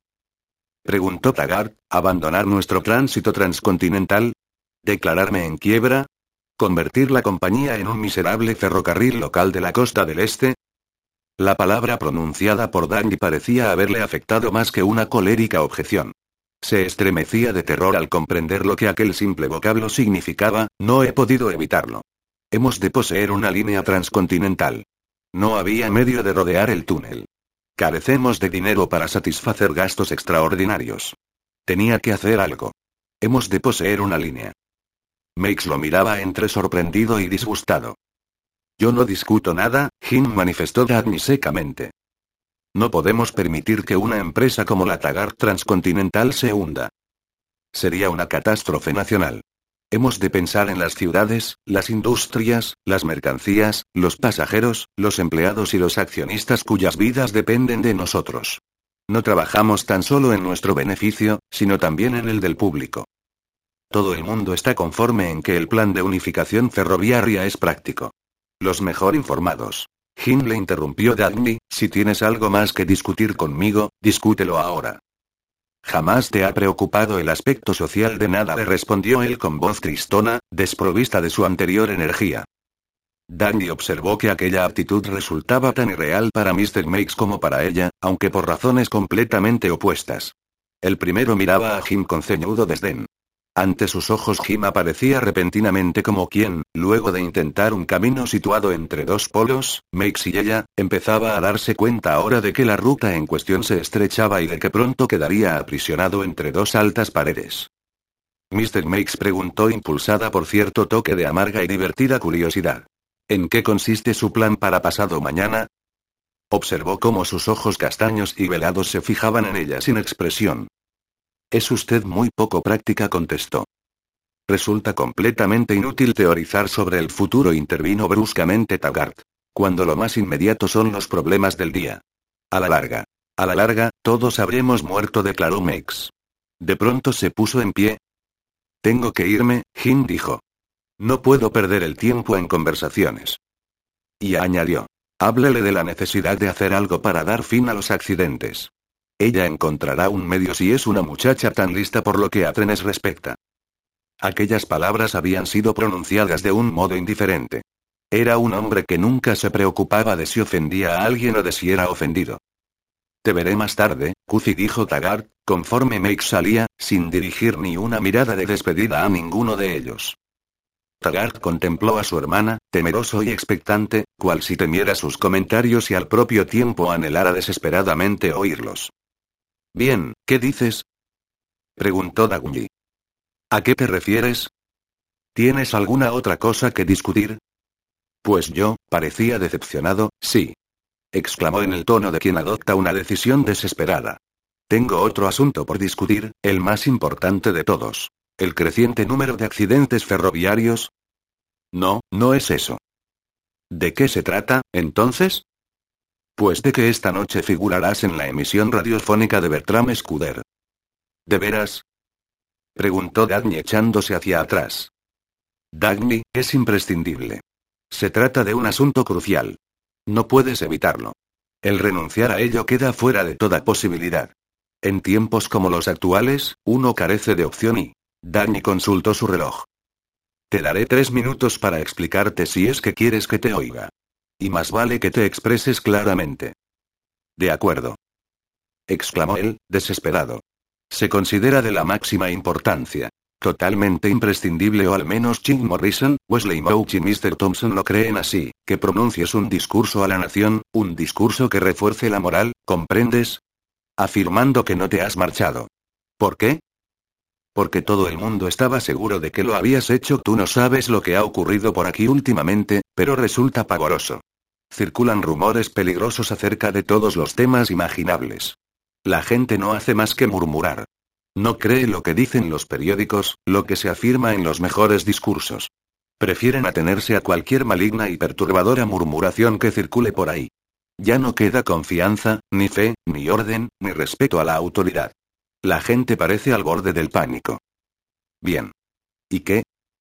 En primer lugar, esto es consecuencia de la actitud de los grandes industriales desaparecidos. Nadie se encuentra en condiciones de explicar lo sucedido y la gente anda desconcertada. Se propalan toda clase de histéricos comentarios, pero la frase más en boga es la de que ninguna persona honrada trabajaría para esa gente. Se refieren a los de Washington. ¿Lo comprendes ahora? Quizá no sospechases que eres tan famosa, pero lo eres. O mejor dicho, te has convertido en tal desde que tu aparato se estrelló. Nadie ha creído lo del accidente. Todos estaban convencidos de que habías desertado barra quebrantando la ley, es decir, la directriz 10, 289. Existe un gran desconocimiento popular respecto a esa directriz 10, 289. Mucha digamos inquietud. Comprenderás la importancia que tiene ese discurso radiado, manifestando al público que la directriz 10, 289 no está destruyendo la industria, sino que se trata de una admirable pieza legislativa, promulgada en beneficio de todos que si tienen un poco más de paciencia, las cosas mejorarán y la prosperidad volverá al país. Ya no creen en ningún funcionario público. Tú posees una industria, una de las pocas de la vieja escuela que aún quedan, y eres la única persona que ha vuelto luego de que te creyeron desaparecida. Por otra parte, se te tiene por por una reaccionaria que se opone a la política de Washington. La gente te creerá. Reforzarás su confianza. Ejercerás una gran influencia en su moral. ¿Me comprendes ahora? Había hablado con apresuramiento, animado por la extraña expresión de Dagny, semejante a un levísimo asomo de sonrisa. Ella le escuchó, creyendo percibir a través de sus palabras el sonido de la voz de Rearden cuando le dijo, cierta tarde de primavera, más de un año atrás. Necesitan de nosotros una especie de sanción. No sé cuál ha de ser la naturaleza de la misma, pero estoy seguro de que si valoramos nuestras vidas, no debemos entregársela. Aunque te pongan en un potro, no cedas. Déjales que destruyan tu ferrocarril y mis fundiciones, pero no cedas, ¿me has comprendido? Oh, sí, Jim. Lo veo claro. Él no pudo deducir nada juzgando por el tono de su voz. Esta sonaba baja, casi como un gemido o una risa ahogada. Y en parte también expresaba triunfo. Pero era la primera emoción que demostraba, se aferró a la misma, sin otra opción que la esperanza. He prometido a Washington que hablarías. No podemos defraudarles y menos en un asunto como este. No podemos hacernos sospechosos de deslealtad. Todo está convenido. Serás la disertante principal en el programa de Bertram Scudder, esta noche a las diez y media. En el curso del mismo se entrevistará a figuras prominentes, que serán oídas en toda la nación. Ese programa tiene numerosos adeptos y tus palabras serán seguidas por más de 20 millones de personas. La oficina del regidor moral. ¿Qué has dicho? El regidor moral es Jim Morrison. Me ha llamado tres veces para asegurarse de que nada fallará. Han enviado órdenes para que los boletines de noticias lo anunciaran durante todo el día al país entero, invitando a la gente a escucharte. La miró como si le pidiera una respuesta y a la vez como si la misma constituyera el elemento de menor importancia en aquellos momentos. Ya sabes lo que pienso de la política de Washington y de la Directriz 10, 289 respondió Dagunji. En tiempos como los que corremos no podemos permitirnos el lujo de pensar. Ella se echó a reír. ¿Te das cuenta de que no puedes rehusar? gritó Jim. Si luego de tanto anunciarte no apareces, será lo mismo que fortalecer los rumores circulantes. Tu actitud equivaldría a declararte en franca rebeldía. Esta vez la trampa no funcionará, Jim. ¿Qué trampa? La que tú preparas siempre. No sé a qué te refieres. Sí lo sabes. Tanto tú como los otros estabais convencidos de que rehusaría. Y por ello me empujáis hacia una trampa, basándoos en que mi renuncia significaría un escándalo que no estoy dispuesta a afrontar. Contáis conmigo para salvar vuestro rostro y vuestro cuello. Pero no los salvaré, he prometido que acudirías. Pero yo no. No puedo rechazar su petición. ¿No te das cuenta de que nos han inmovilizado? ¿De qué nos tienen agarrados por el cuello? ¿No imaginas lo que pueden hacernos por conducto de la Oficina de Unificación Ferroviaria, de la Oficina de Unificación General o de la moratoria de nuestras acciones? Lo supe hace dos años. Jim se estremecía presa de un terror informe, desesperado y casi supersticioso, en total desproporción con los peligros que mencionaba. Danny comprendió súbitamente que aquel terror procedía de algo más profundo que su miedo a las represalias burocráticas y que dichas represalias eran lo único con que lo identificaba todo. Una identificación tranquilizadora, con cierta semblanza de racionalidad que ocultaba sus verdaderos motivos. Se sintió segura de que no era el pánico del país lo que deseaba evitar, sino el suyo propio. Que él, Chick Morrison, Wesley Mouch y el resto de los saqueadores necesitaban su sanción, no para tranquilizar a sus víctimas, sino a sí mismos, aunque la idea práctica según ellos de beneficiar a sus víctimas fuese la única identificación que otorgaban a sus motivos y a su histérica insistencia. Con temeroso desdén temeroso por la enormidad de lo que estaba viendo, se preguntó qué degradación interna deberían alcanzar aquellos hombres para llegar a un nivel de autodecepción en el que les fuera preciso buscar la forzada aprobación de víctimas reacias como sanción moral que necesitaban. Y ello ocurría precisamente con quienes imaginaban estar engañando al mundo. No podemos elegir. Gritó Jim, nadie puede elegir. Vete de aquí. Repuso ella con voz tranquila y baja. Cierta cualidad total en el sonido de la misma hizo vibrar la nota de lo no confesado en el interior de Jim, como si, aunque decidido a no ponerlo nunca en palabras, supiera cuál fue la causa que originó aquel sonido. Abandonó la estancia. Dandy miró a Eddie. Este tenía el aspecto de quien se siente agotado por la lucha contra algo que estaba aprendiendo a soportar como un mal crónico. Al cabo de un momento, preguntó. Dagny, ¿qué fue de Kentin Daniels? Volabas tras él, ¿verdad? Sí respondió Dagny. Se ha ido. ¿A unirse con el elemento destructor? Aquella palabra la hirió como un golpe. Era el primer contacto entre el mundo exterior y la radiante presencia que llevaba consigo todo el día, cual una silenciosa e inmutable visión, una visión particular que no podía quedar afectada por nada de cuanto la rodease, en la que no debía pensar y que solo cabía considerar como una fuente de fortaleza. Pero allí, en su mundo, la palabra destructor era la única que merecía aquella visión. Sí dijo tristemente haciendo un esfuerzo, hacia el elemento destructor. Presionó el borde de la mesa con las manos para fortalecer su propósito y su actitud y añadió, con una amarga sombra de sonrisa. Bien, Eddie. Veamos lo que dos seres tan poco prácticos como tú y yo pueden hacer para impedir los accidentes ferroviarios. Dos horas después, hallándose sola, sentada a su mesa, inclinada sobre hojas de papel llenas de cifras, semejantes a una película en movimiento que le narrara la historia del ferrocarril durante las pasadas cuatro semanas, sonó el zumbador y la voz de su secretaria la informó. La señora Rearden viene a verla, Miss Taggart. ¿Ha dicho el señor Rearden? Preguntó ella, incrédula, incapaz de asimilar lo que había oído. No. La señora Rearden. Dejó pasar unos instantes y luego contestó. Dígale que entre. Había cierto énfasis peculiar en el porte de Lillian Rearden cuando entró y avanzó hacia el escritorio. Llevaba un traje sastre, con un lazo suelto y brillante en un lado, dando a su atavío una nota de elegante incongruencia y un sombrerito ladeado, de un modo que se consideraba elegante por parecer sencillamente divertido.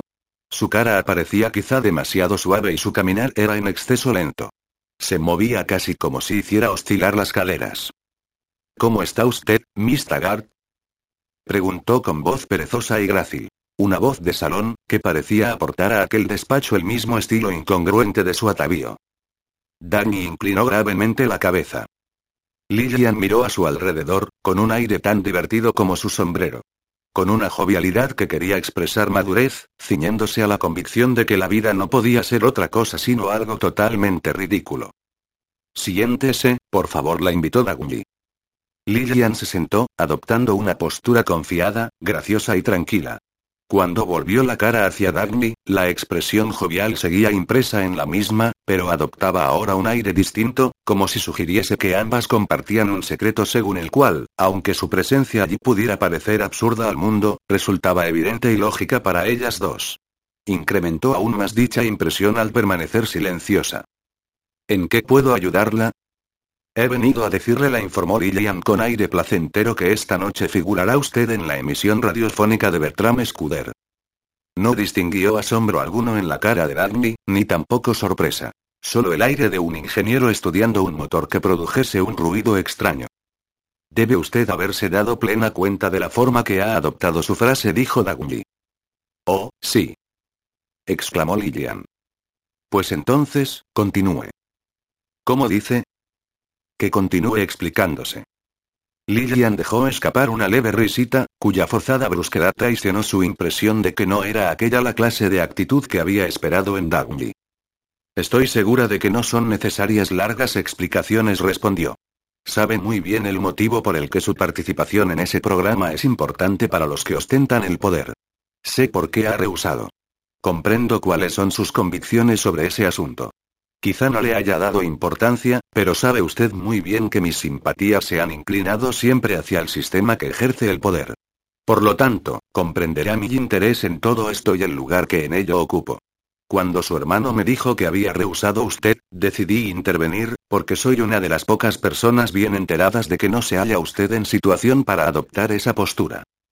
Yo no soy siquiera una de esas pocas personas, dijo Dagny. Lillian sonrió. Bien. Me explicaré mejor.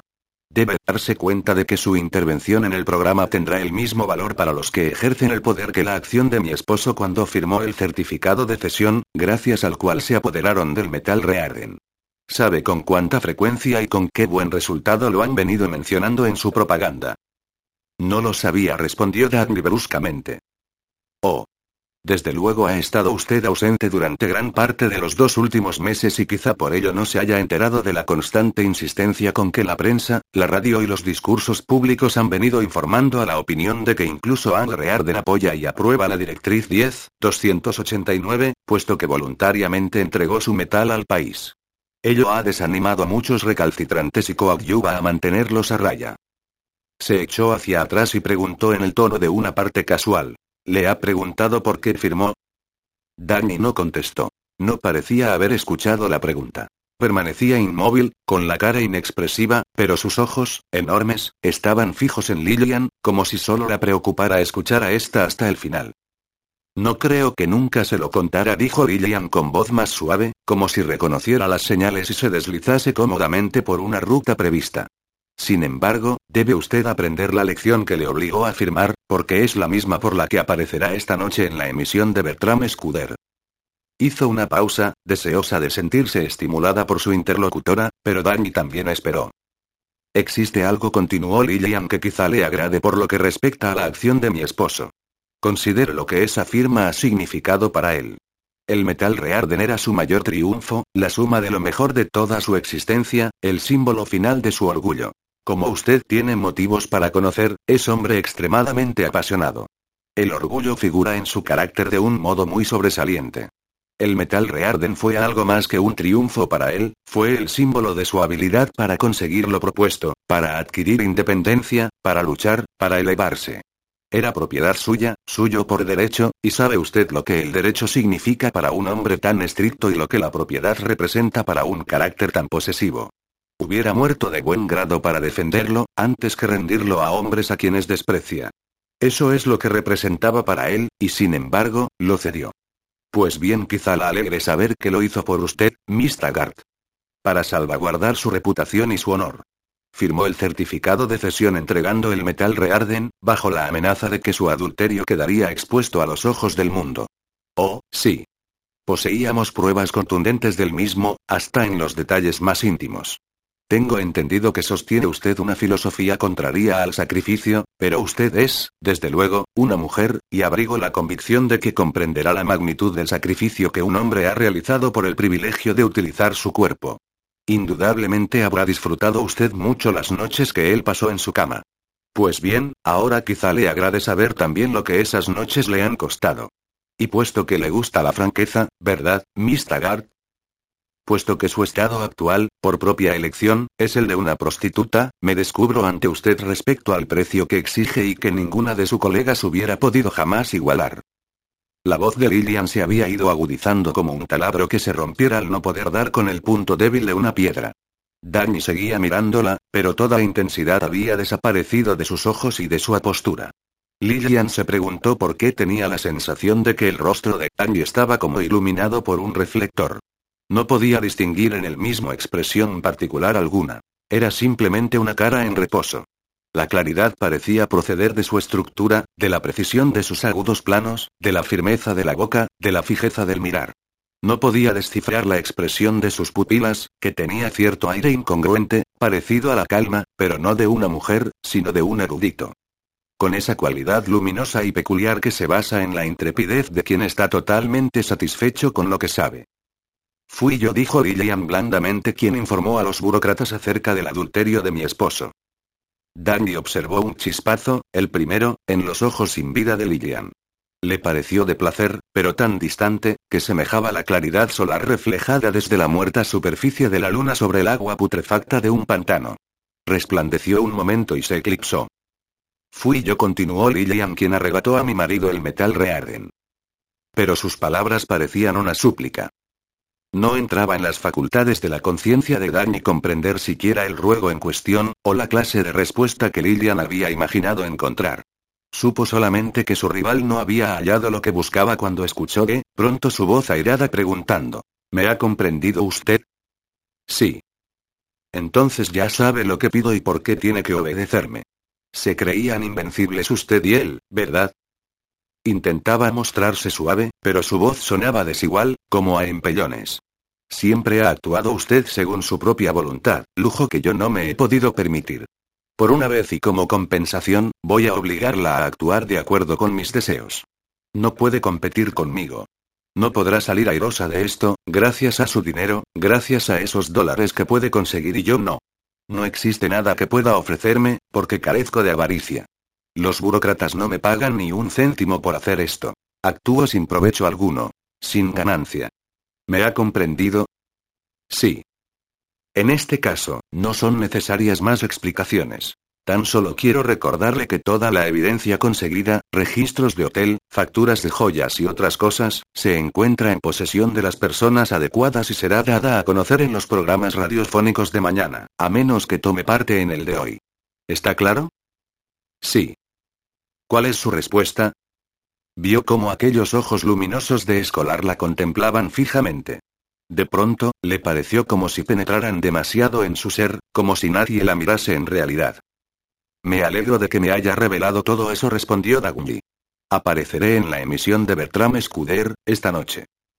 Un rayo de blanca luz daba sobre el resplandeciente metal del micrófono, en el centro de una caja de cristal que la aprisionaba junto con Bertram Scudder.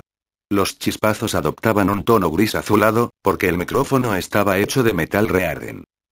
Por encima de ellos, más allá de una lámina también de cristal, podía distinguir una cabina en la que dos hileras de rostros estaban vueltos hacia ella. Entre los mismos figuraba el lacio y ansioso de James Taggart, con Lillian Rearden a su lado. Esta última tenía una mano sobre el brazo de él, cual si quisiera tranquilizarlo.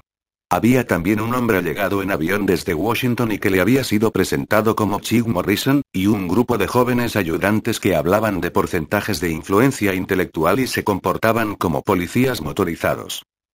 Bertram Scudder parecía tener miedo de ella. Se aferraba al micrófono lanzando palabras sobre su delicada superficie, presentando al país el tema de su programa. Se esforzaba en aparecer cínico, escéptico, superior e histérico a la vez en dar la impresión de un hombre que se burla de la vanidad de las creencias humanas y, en consecuencia, exige la confianza instantánea de sus auditores. Una pequeña mancha húmeda resplandecía en su nuca. Con todo detalle y manejando un colorido extraordinario, describía el mes de convalecencia pasado por Dani en la solitaria cabaña de un pastor, y luego, su heroica ruta a lo largo de 50 millas de senderos montañosos, para reanudar el cumplimiento de sus deberes hacia el pueblo, en aquella grave hora de crisis nacional. Y si alguno de ustedes se ha podido dejar engañar por rumores tendenciosos encaminados a minar vuestra fe en el gran programa de nuestros jefes, pueden creer la palabra de Miss Tagarty. Ella permanecía en pie, contemplando el blanco rayo de luz, en el interior del cual revoloteaba un leve polvillo luminoso. Pudo notar que uno de aquellos puntos estaba vivo. Tratábase de un mosquito cuyas alas brillaban al moverlas veloz, presa de algún frenético propósito. Danny lo miró, sintiéndose tan distante del objetivo de aquel insecto como del que ofrecía el mundo exterior. Miss Taggart es una observadora imparcial, una industrial de gran brillantez, que con frecuencia criticó en el pasado la actuación del gobierno. Podemos afirmar que representa la opinión extremada y conservadora que sostuvieron gigantes de la industria como Angre Arden. Sin embargo, incluso ella, se maravilló ante la sencillez que adopta todo cuando no es preciso sentir nada. Le parecía encontrarse desnuda frente al público. Pero un rayo de luz bastaba para sostenerla, porque el dolor no pesaba en su ánimo. Carecía de esperanza, de reproches, de preocupaciones y de futuro. Y ahora, señoras y caballeros, voy a presentarles a la heroína de esta noche. A una invitada de carácter extraordinario que, El dolor volvió a ella en forma de punzada repentina y penetrante, como una astilla del cristal de un muro protector que acabara de quebrarse ante la idea de que las próximas palabras a pronunciar serían las suyas. Durante un breve espacio un nombre acudió a su cerebro, el del hombre a quien había llamado destructor. No quería que escuchara lo que tenía que decir. Si lo oyes el dolor era como una voz que llorase ante él, no creerás lo que te dije y aún peor lo que no dije, pero que tú sabías, creías y aceptabas. Creerás que no fui libre para ofrecerlas y que los días pasados contigo fueron una mentira. Destruirá el mes que pasé allí diez de tus años. No es este el modo en que quise que lo supieras. No así. No esta noche. Pero así será. Tú, que has observado y sabido todos mis movimientos. Tú, que me estás observando también ahora, donde quiera que te halles, lo escucharás, pero no ha habido más remedio que decirlo. Última descendiente de un nombre ilustre en nuestra historia industrial, la mujer directora, posible únicamente en América. La vicepresidenta de operaciones de un gran ferrocarril. Miss Dagny Taggart. Notó el contacto del metal rearden, conforme su mano apretaba el soporte del micrófono, y a partir de aquel momento todo le resultó repentinamente fácil, pero no con la drogada sencillez producto de la indiferencia, sino con la brillante, clara y viviente facilidad de la acción. He venido a hablaros del programa social, del sistema político y la filosofía moral bajo la cual estáis viviendo. Había tal calma, tanta naturalidad y una certidumbre tan absoluta en el tono de su voz, que aquel simple sonido parecía entrañar un inmenso poder persuasivo. Habéis oído decir que, a mi modo de ver, este sistema se ve impulsado por la depravación, que tiene como meta el robo, como método el fraude y la fuerza, y como único resultado la destrucción. Habéis oído decir también que, al igual que Andre Arden, soy una leal partidaria de este sistema y que he dado mi cooperación voluntaria a las disposiciones actuales, como la Directriz 10, 289. He venido a contaros la verdad acerca de ello.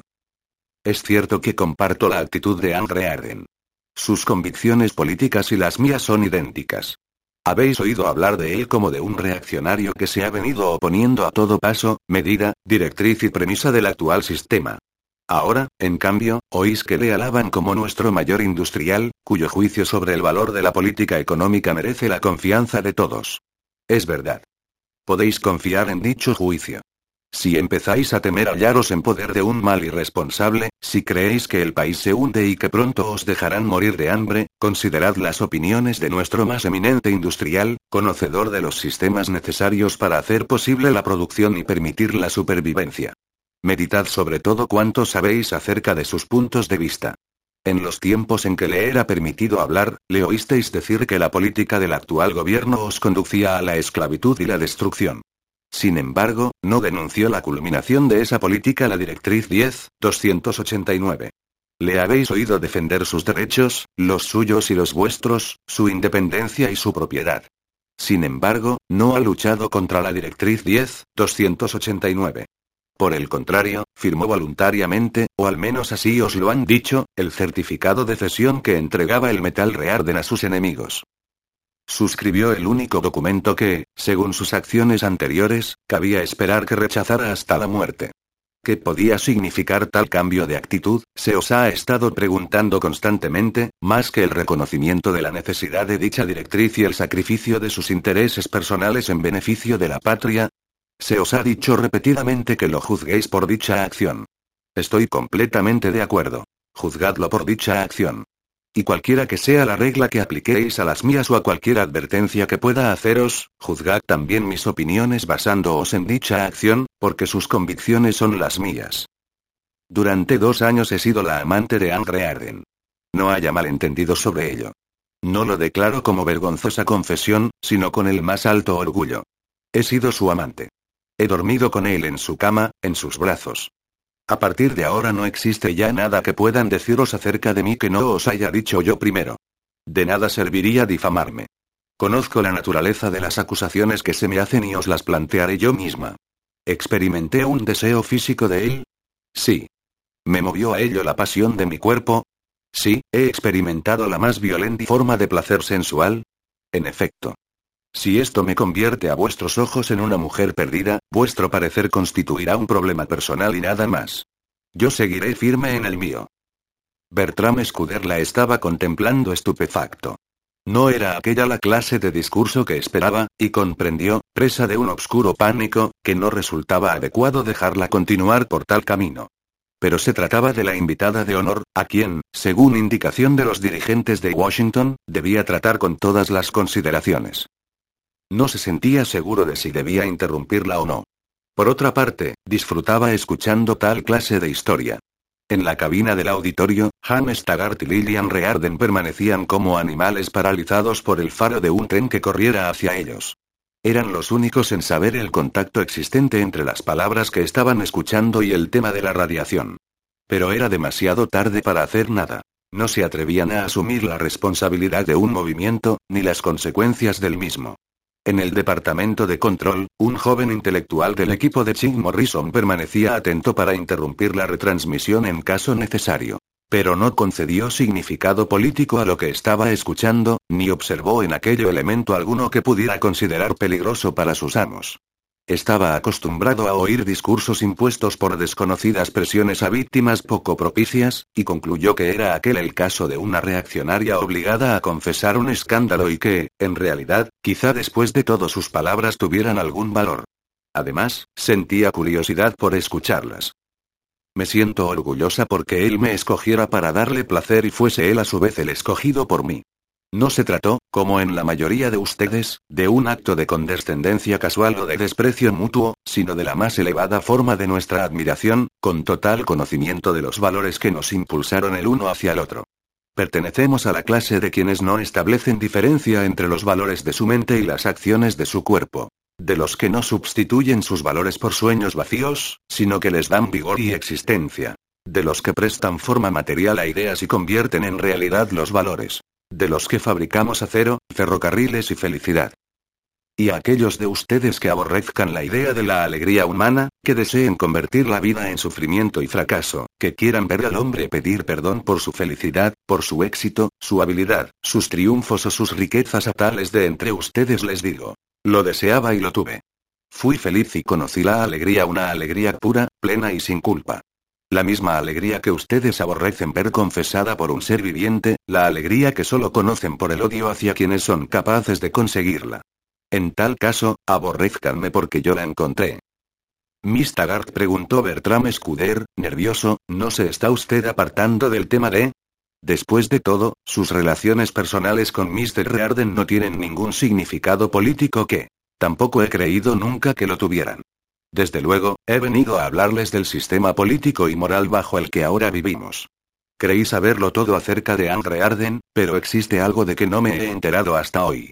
Y es de que la amenaza de ver divulgadas nuestras relaciones fue lo que obligó a Andre Arden a firmar el certificado de cesión, entregando el metal Rearden.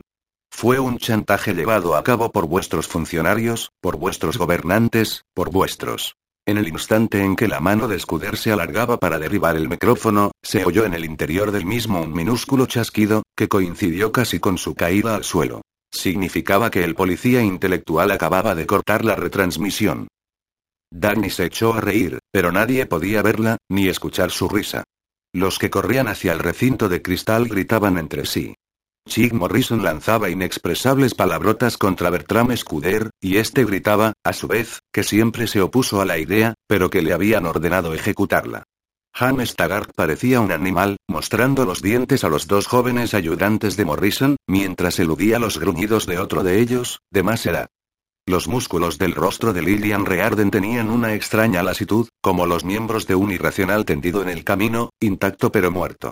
Los regidores morales gritaban todo aquello que, a su modo de ver, estaría pensando Mr. Mouch. ¿Qué voy a decirles? Preguntaba lloroso el locutor señalando al micrófono. Mr. Morrison, hay todo un público esperando. ¿Qué voy a decirles? Pero nadie le contestó. No pensaban en lo que era preciso hacer, sino sobre quién cargar las culpas. Nadie dijo una palabra de Gagny, ni miró en su dirección, ni la detuvo al salir. Se metió en el primer taxi, dando las señas de su piso. Cuando el vehículo iniciaba la marcha, observó que el cuadrante de la radio estaba iluminado y silencioso, oyéndose solo los breves chasquidos de una emisión interrumpida la del programa de Bertram Scudder. Se reclinó contra el asiento, no sintiendo nada, aparte de la desolación de comprender que su acción quizá alejara de sí para siempre a un hombre que a partir de entonces no querría verla nunca. Sintió, por vez primera, la inmensa imposibilidad de volver a encontrarle, si es que no se presentaba por propia voluntad en las calles de la ciudad, en algún lugar del continente, en los cañones de las montañas rocosas, donde el objetivo quedaba cubierto por una pantalla de rayos. Pero algo le restaba, como un tronco flotando en el vacío el mismo al que estuvo aferrada durante la retransmisión. Algo que no podía abandonar, aun cuando perdiera todo el resto, el sonido de su voz al decirle. Nadie permanece aquí pretendiendo disimular la realidad. Señoras y caballeros, proclamó de manera repentina la voz del locutor de Bertram Scuder, debido a dificultades técnicas ajenas a nuestra voluntad, esta emisora permanecerá inactiva mientras se realicen los reajustes necesarios. El chofer del taxi dejó escapar una breve y desdeñosa risa y apagó el receptor. Al bajar del coche le entregó un billete. Cuando el chofer le devolvía el cambio se hizo un poco hacia adelante para mirarla más de cerca. Tuvo la certeza de que la había reconocido y sostuvo su mirar austeramente unos segundos. La cara amarga de aquel hombre y su camisa remendada parecían corroídas por una lucha sin esperanza. Al alargarle la propina, dijo quietamente, con expresión demasiado vehemente y solemne para quien se limita a reconocer la dádiva. Gracias, señora. Danny se volvió rápidamente y entró en el edificio, para no dejarle percibir que su emoción era superior a lo que podía soportar. Tenía la cabeza baja en el momento de abrir la puerta de su piso. La luz le dio desde abajo, desde la alfombra. Levantó la vista asombrada, y se encontró con el departamento iluminado. Dio un paso hacia adelante y vio a Anne Rearden de pie ante ella. Dos emociones distintas la inmovilizaron la visión de su presencia, puesto que no esperaba regresase tan pronto, y la expresión de su cara. Se pintaba una calma tan firme, confiada y madura en su leve sonrisa y en la claridad de sus pupilas, que le pareció como si hubiera envejecido décadas en el transcurso de un solo mes. Pero envejecido en el auténtico sentido del crecimiento humano. Envejecido en visión, en estatura, en fuerza. Le pareció también que quien había vivido un mes agónico, aquel a quien había herido de un modo tan profundo y a quien iba a herir aún más, era el único que podía prestarle apoyo y consuelo. Su fuerza los protegería a los dos. Permaneció inmóvil un instante, pero vio que su sonrisa se ampliaba cual si leyera sus pensamientos y le dijera que nada había de temer. Percibió un leve chasquido y pudo ver en una mesa, junto a él, el cuadrante iluminado de una silenciosa radio. Su mirada se posó en la de él como un interrogante, y Anne respondió con un levísimo gesto, limitado apenas a un fruncimiento de cejas. Había escuchado la retransmisión. Se acercaron uno a otro en el mismo instante. Ang la tomó de los hombros para sostenerla. Había levantado la cara hacia él, pero no tocó sus labios, sino que tomó su mano y le besó la muñeca, los dedos, la palma, como sola forma de saludo demostrativa del sufrimiento que le había costado esperar. De repente, quebrantada por el cúmulo de lo sucedido aquel día y aquel mes, Dani empezó a estremecerse en sus brazos, apretándose contra él, llorando como nunca en su vida, como una mujer rendida ante el dolor, en última e inútil protesta contra él mismo. Sosteniéndola de modo que se apoyara en su cuerpo, la condujo hacia el sofá y trató de hacerla sentar a su lado, pero ella resbaló hasta el suelo, quedando a sus pies con la cara apoyada en sus rodillas, sollozando, sin disimulo y sin defensa. No la levantó, sino que la dejó llorar estrechándola en sus brazos. Ella notó la mano de Anke en su cabeza y en sus hombros. Notó la protección de su firmeza, una firmeza que parecía decirle que sus lágrimas eran derramadas por ambos. Que sentía y comprendía su dolor, pero que aún así era capaz de presenciarlo con calma.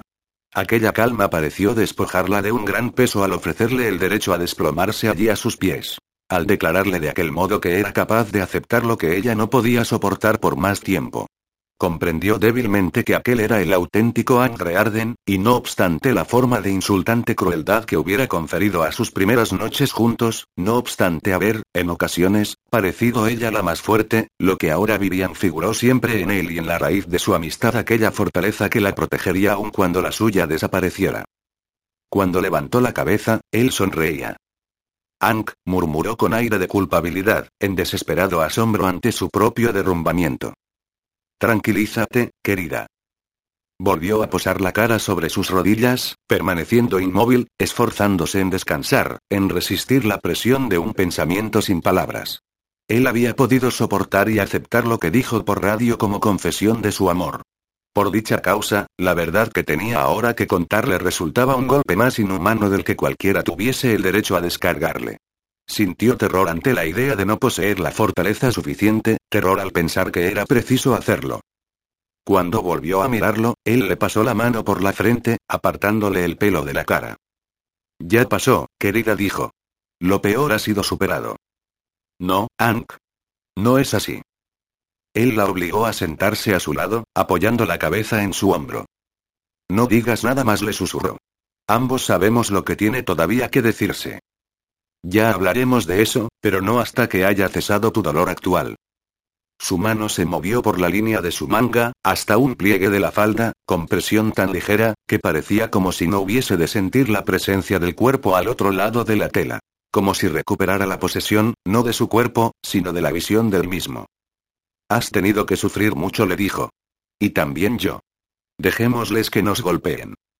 No existe motivo por el que hayamos de empeorar aún más las cosas.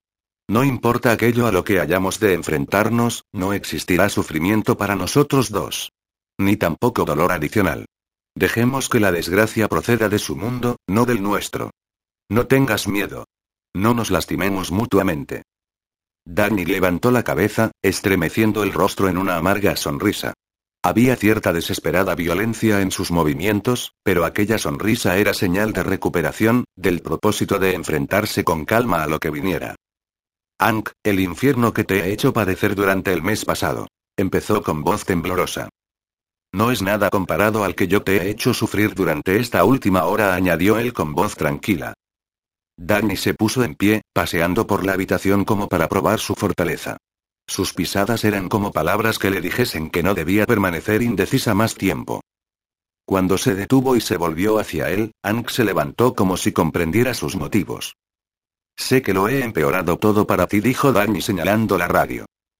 No repuso él moviendo la cabeza. Ank, tengo que decirte algo. También yo. ¿Me dejas que hable primero? Se trata de algo que debí haberte dicho hace mucho tiempo. ¿Me dejarás hablar y no contestarás hasta que haya terminado? Ella hizo una señal de asentimiento.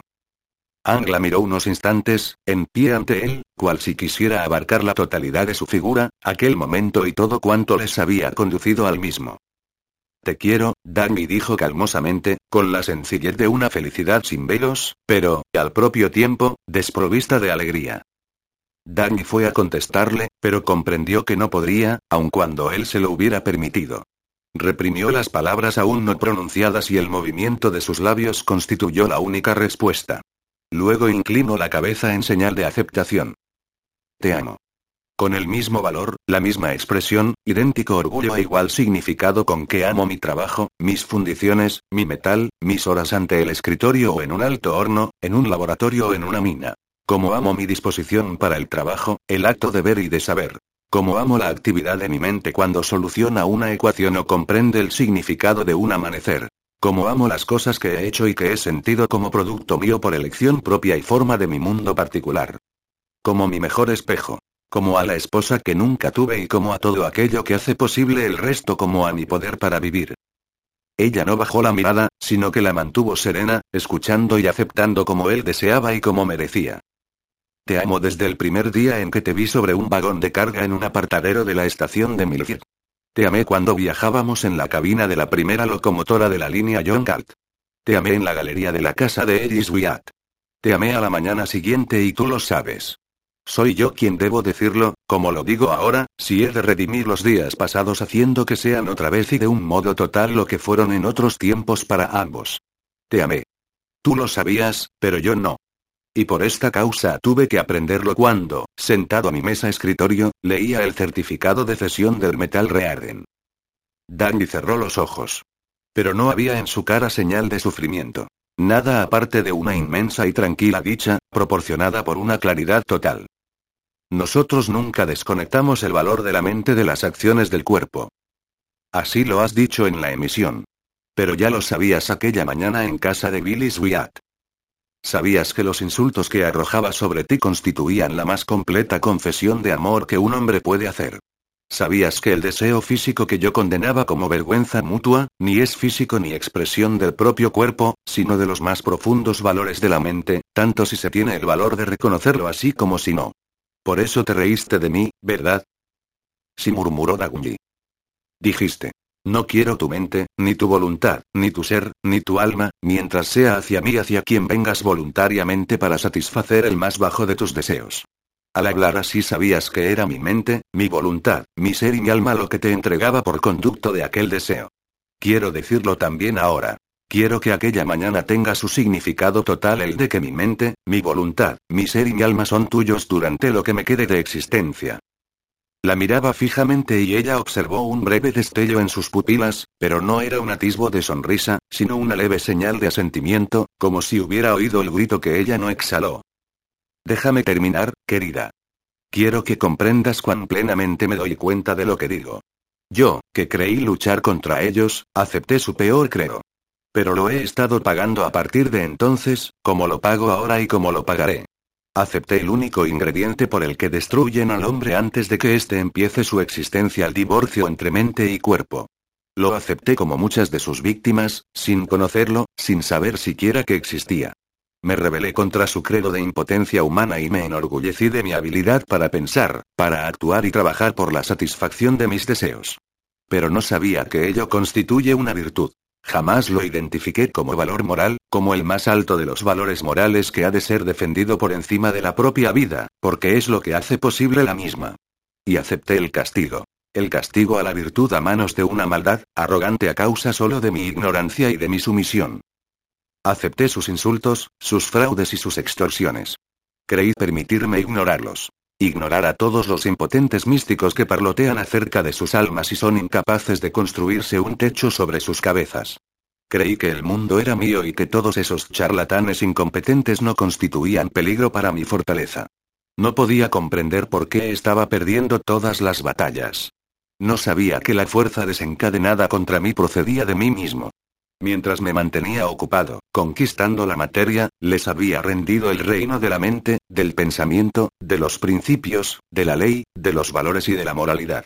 Había aceptado, sin saberlo y por defecto, el principio de que las ideas no tenían consecuencias para la propia vida, el propio trabajo, la realidad o la tierra, como si las ideas no fuesen incumbencia de la razón, sino de aquella fe mística que despreciaba.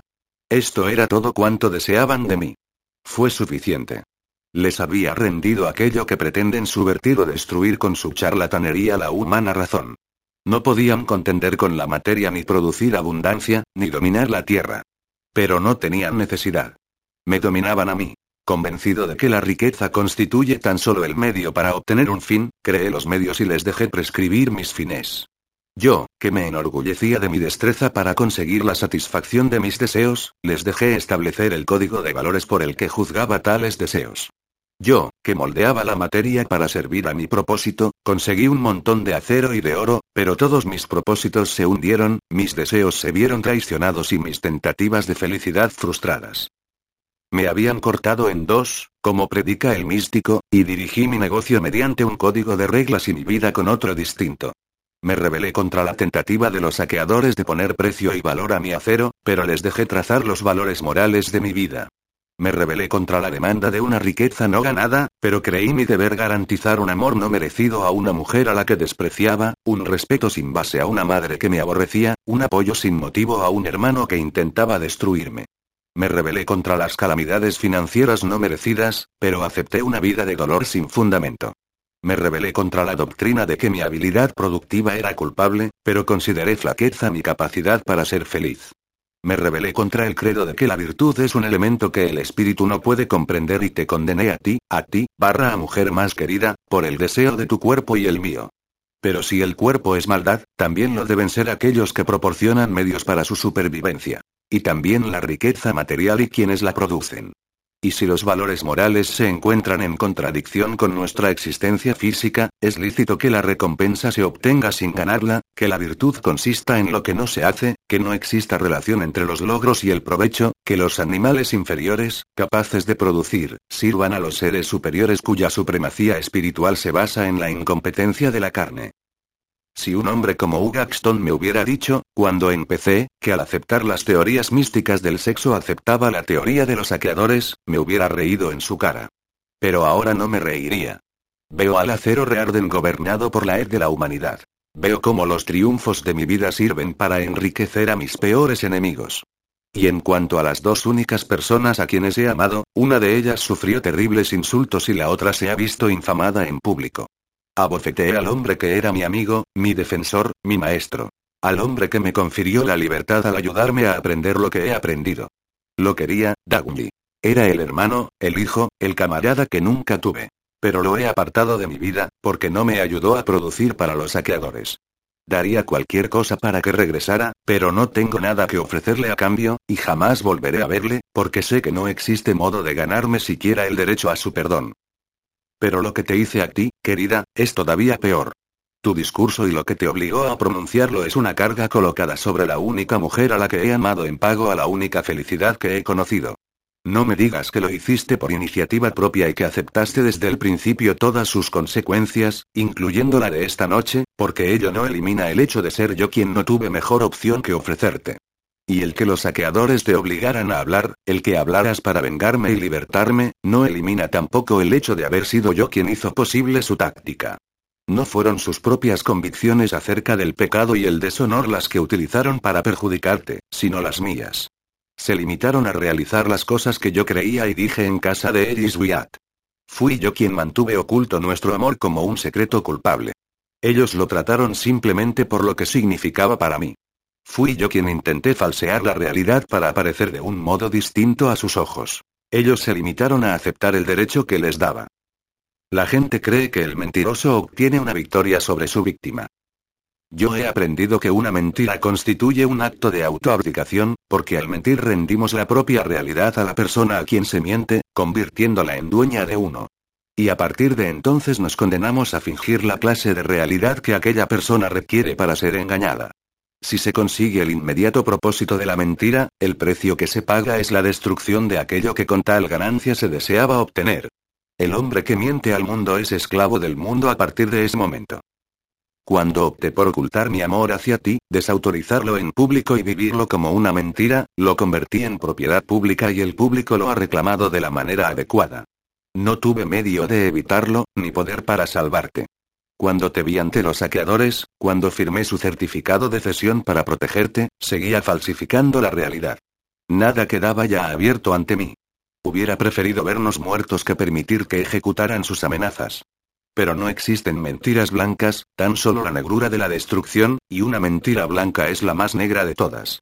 Seguí falsificando la realidad y el resultado fue inexorable. En vez de protección, te ha significado una prueba aún más terrible. En vez de salvar tu nombre, te ha expuesto a la lapidación pública y has tenido que arrojar las piedras con tu propia mano. Sé que estás orgullosa de lo que dijiste y yo también lo estuve al escucharte. Pero se trata de un orgullo que debimos haber sentido hace dos años. No, no has empeorado nada para mí. Me libertaste, nos salvaste a los dos, redimiste nuestro pasado. No puedo rogarte que me perdones. Nos encontramos situados más allá de tales cosas y la única compensación que puedo ofrecerte es la de hacerte saber que soy feliz. Que soy feliz, querida. No que sufro. Me siento dichoso por haber percibido la verdad, aun cuando el poder de la visión sea todo cuanto me quede ahora. Si me rindiera ante el dolor y cediera ante la fútil lamentación de que mis propios hierros destruyeron mi pasado, ello constituiría el acto de una traición final, el fracaso postrero en relación a esa verdad que lamento no haber observado. Pero si mi amor a la verdad es la única posesión que me queda, cuanto mayor sea la pérdida, mayor será también el orgullo que sienta por el precio pagado a cambio de ese amor. En tal caso, la ruina no se convertirá en túmulo funerario sobre mí, sino que servirá de plataforma a la que haya ascendido para obtener un campo visual más amplio. Mi orgullo y mi poder visual fueron todo cuanto tuve al empezar y lo que he conseguido lo conseguí gracias a ellos. Ambos se han agudizado y ahora poseo el conocimiento del valor superlativo que perdí de mi derecho a sentirme orgulloso de esa visión. Lo demás tengo que alcanzarlo. Lo único que deseaba, como primer paso hacia el futuro, era decirte que te amo, como lo estoy diciendo ahora.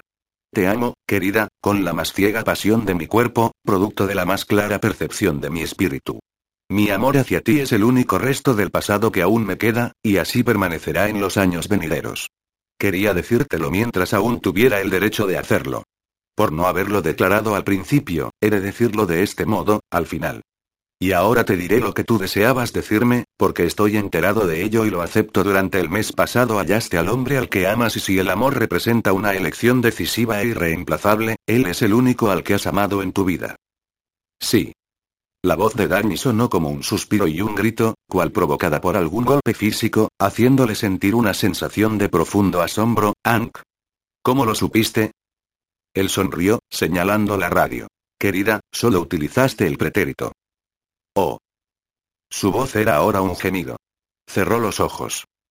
No pronunciaste ni una sola vez la única palabra que podías haberles arrojado a la cara con completo derecho. Dijiste lo quería y no lo quiero. Hoy me has dicho por teléfono que podrías haber regresado antes.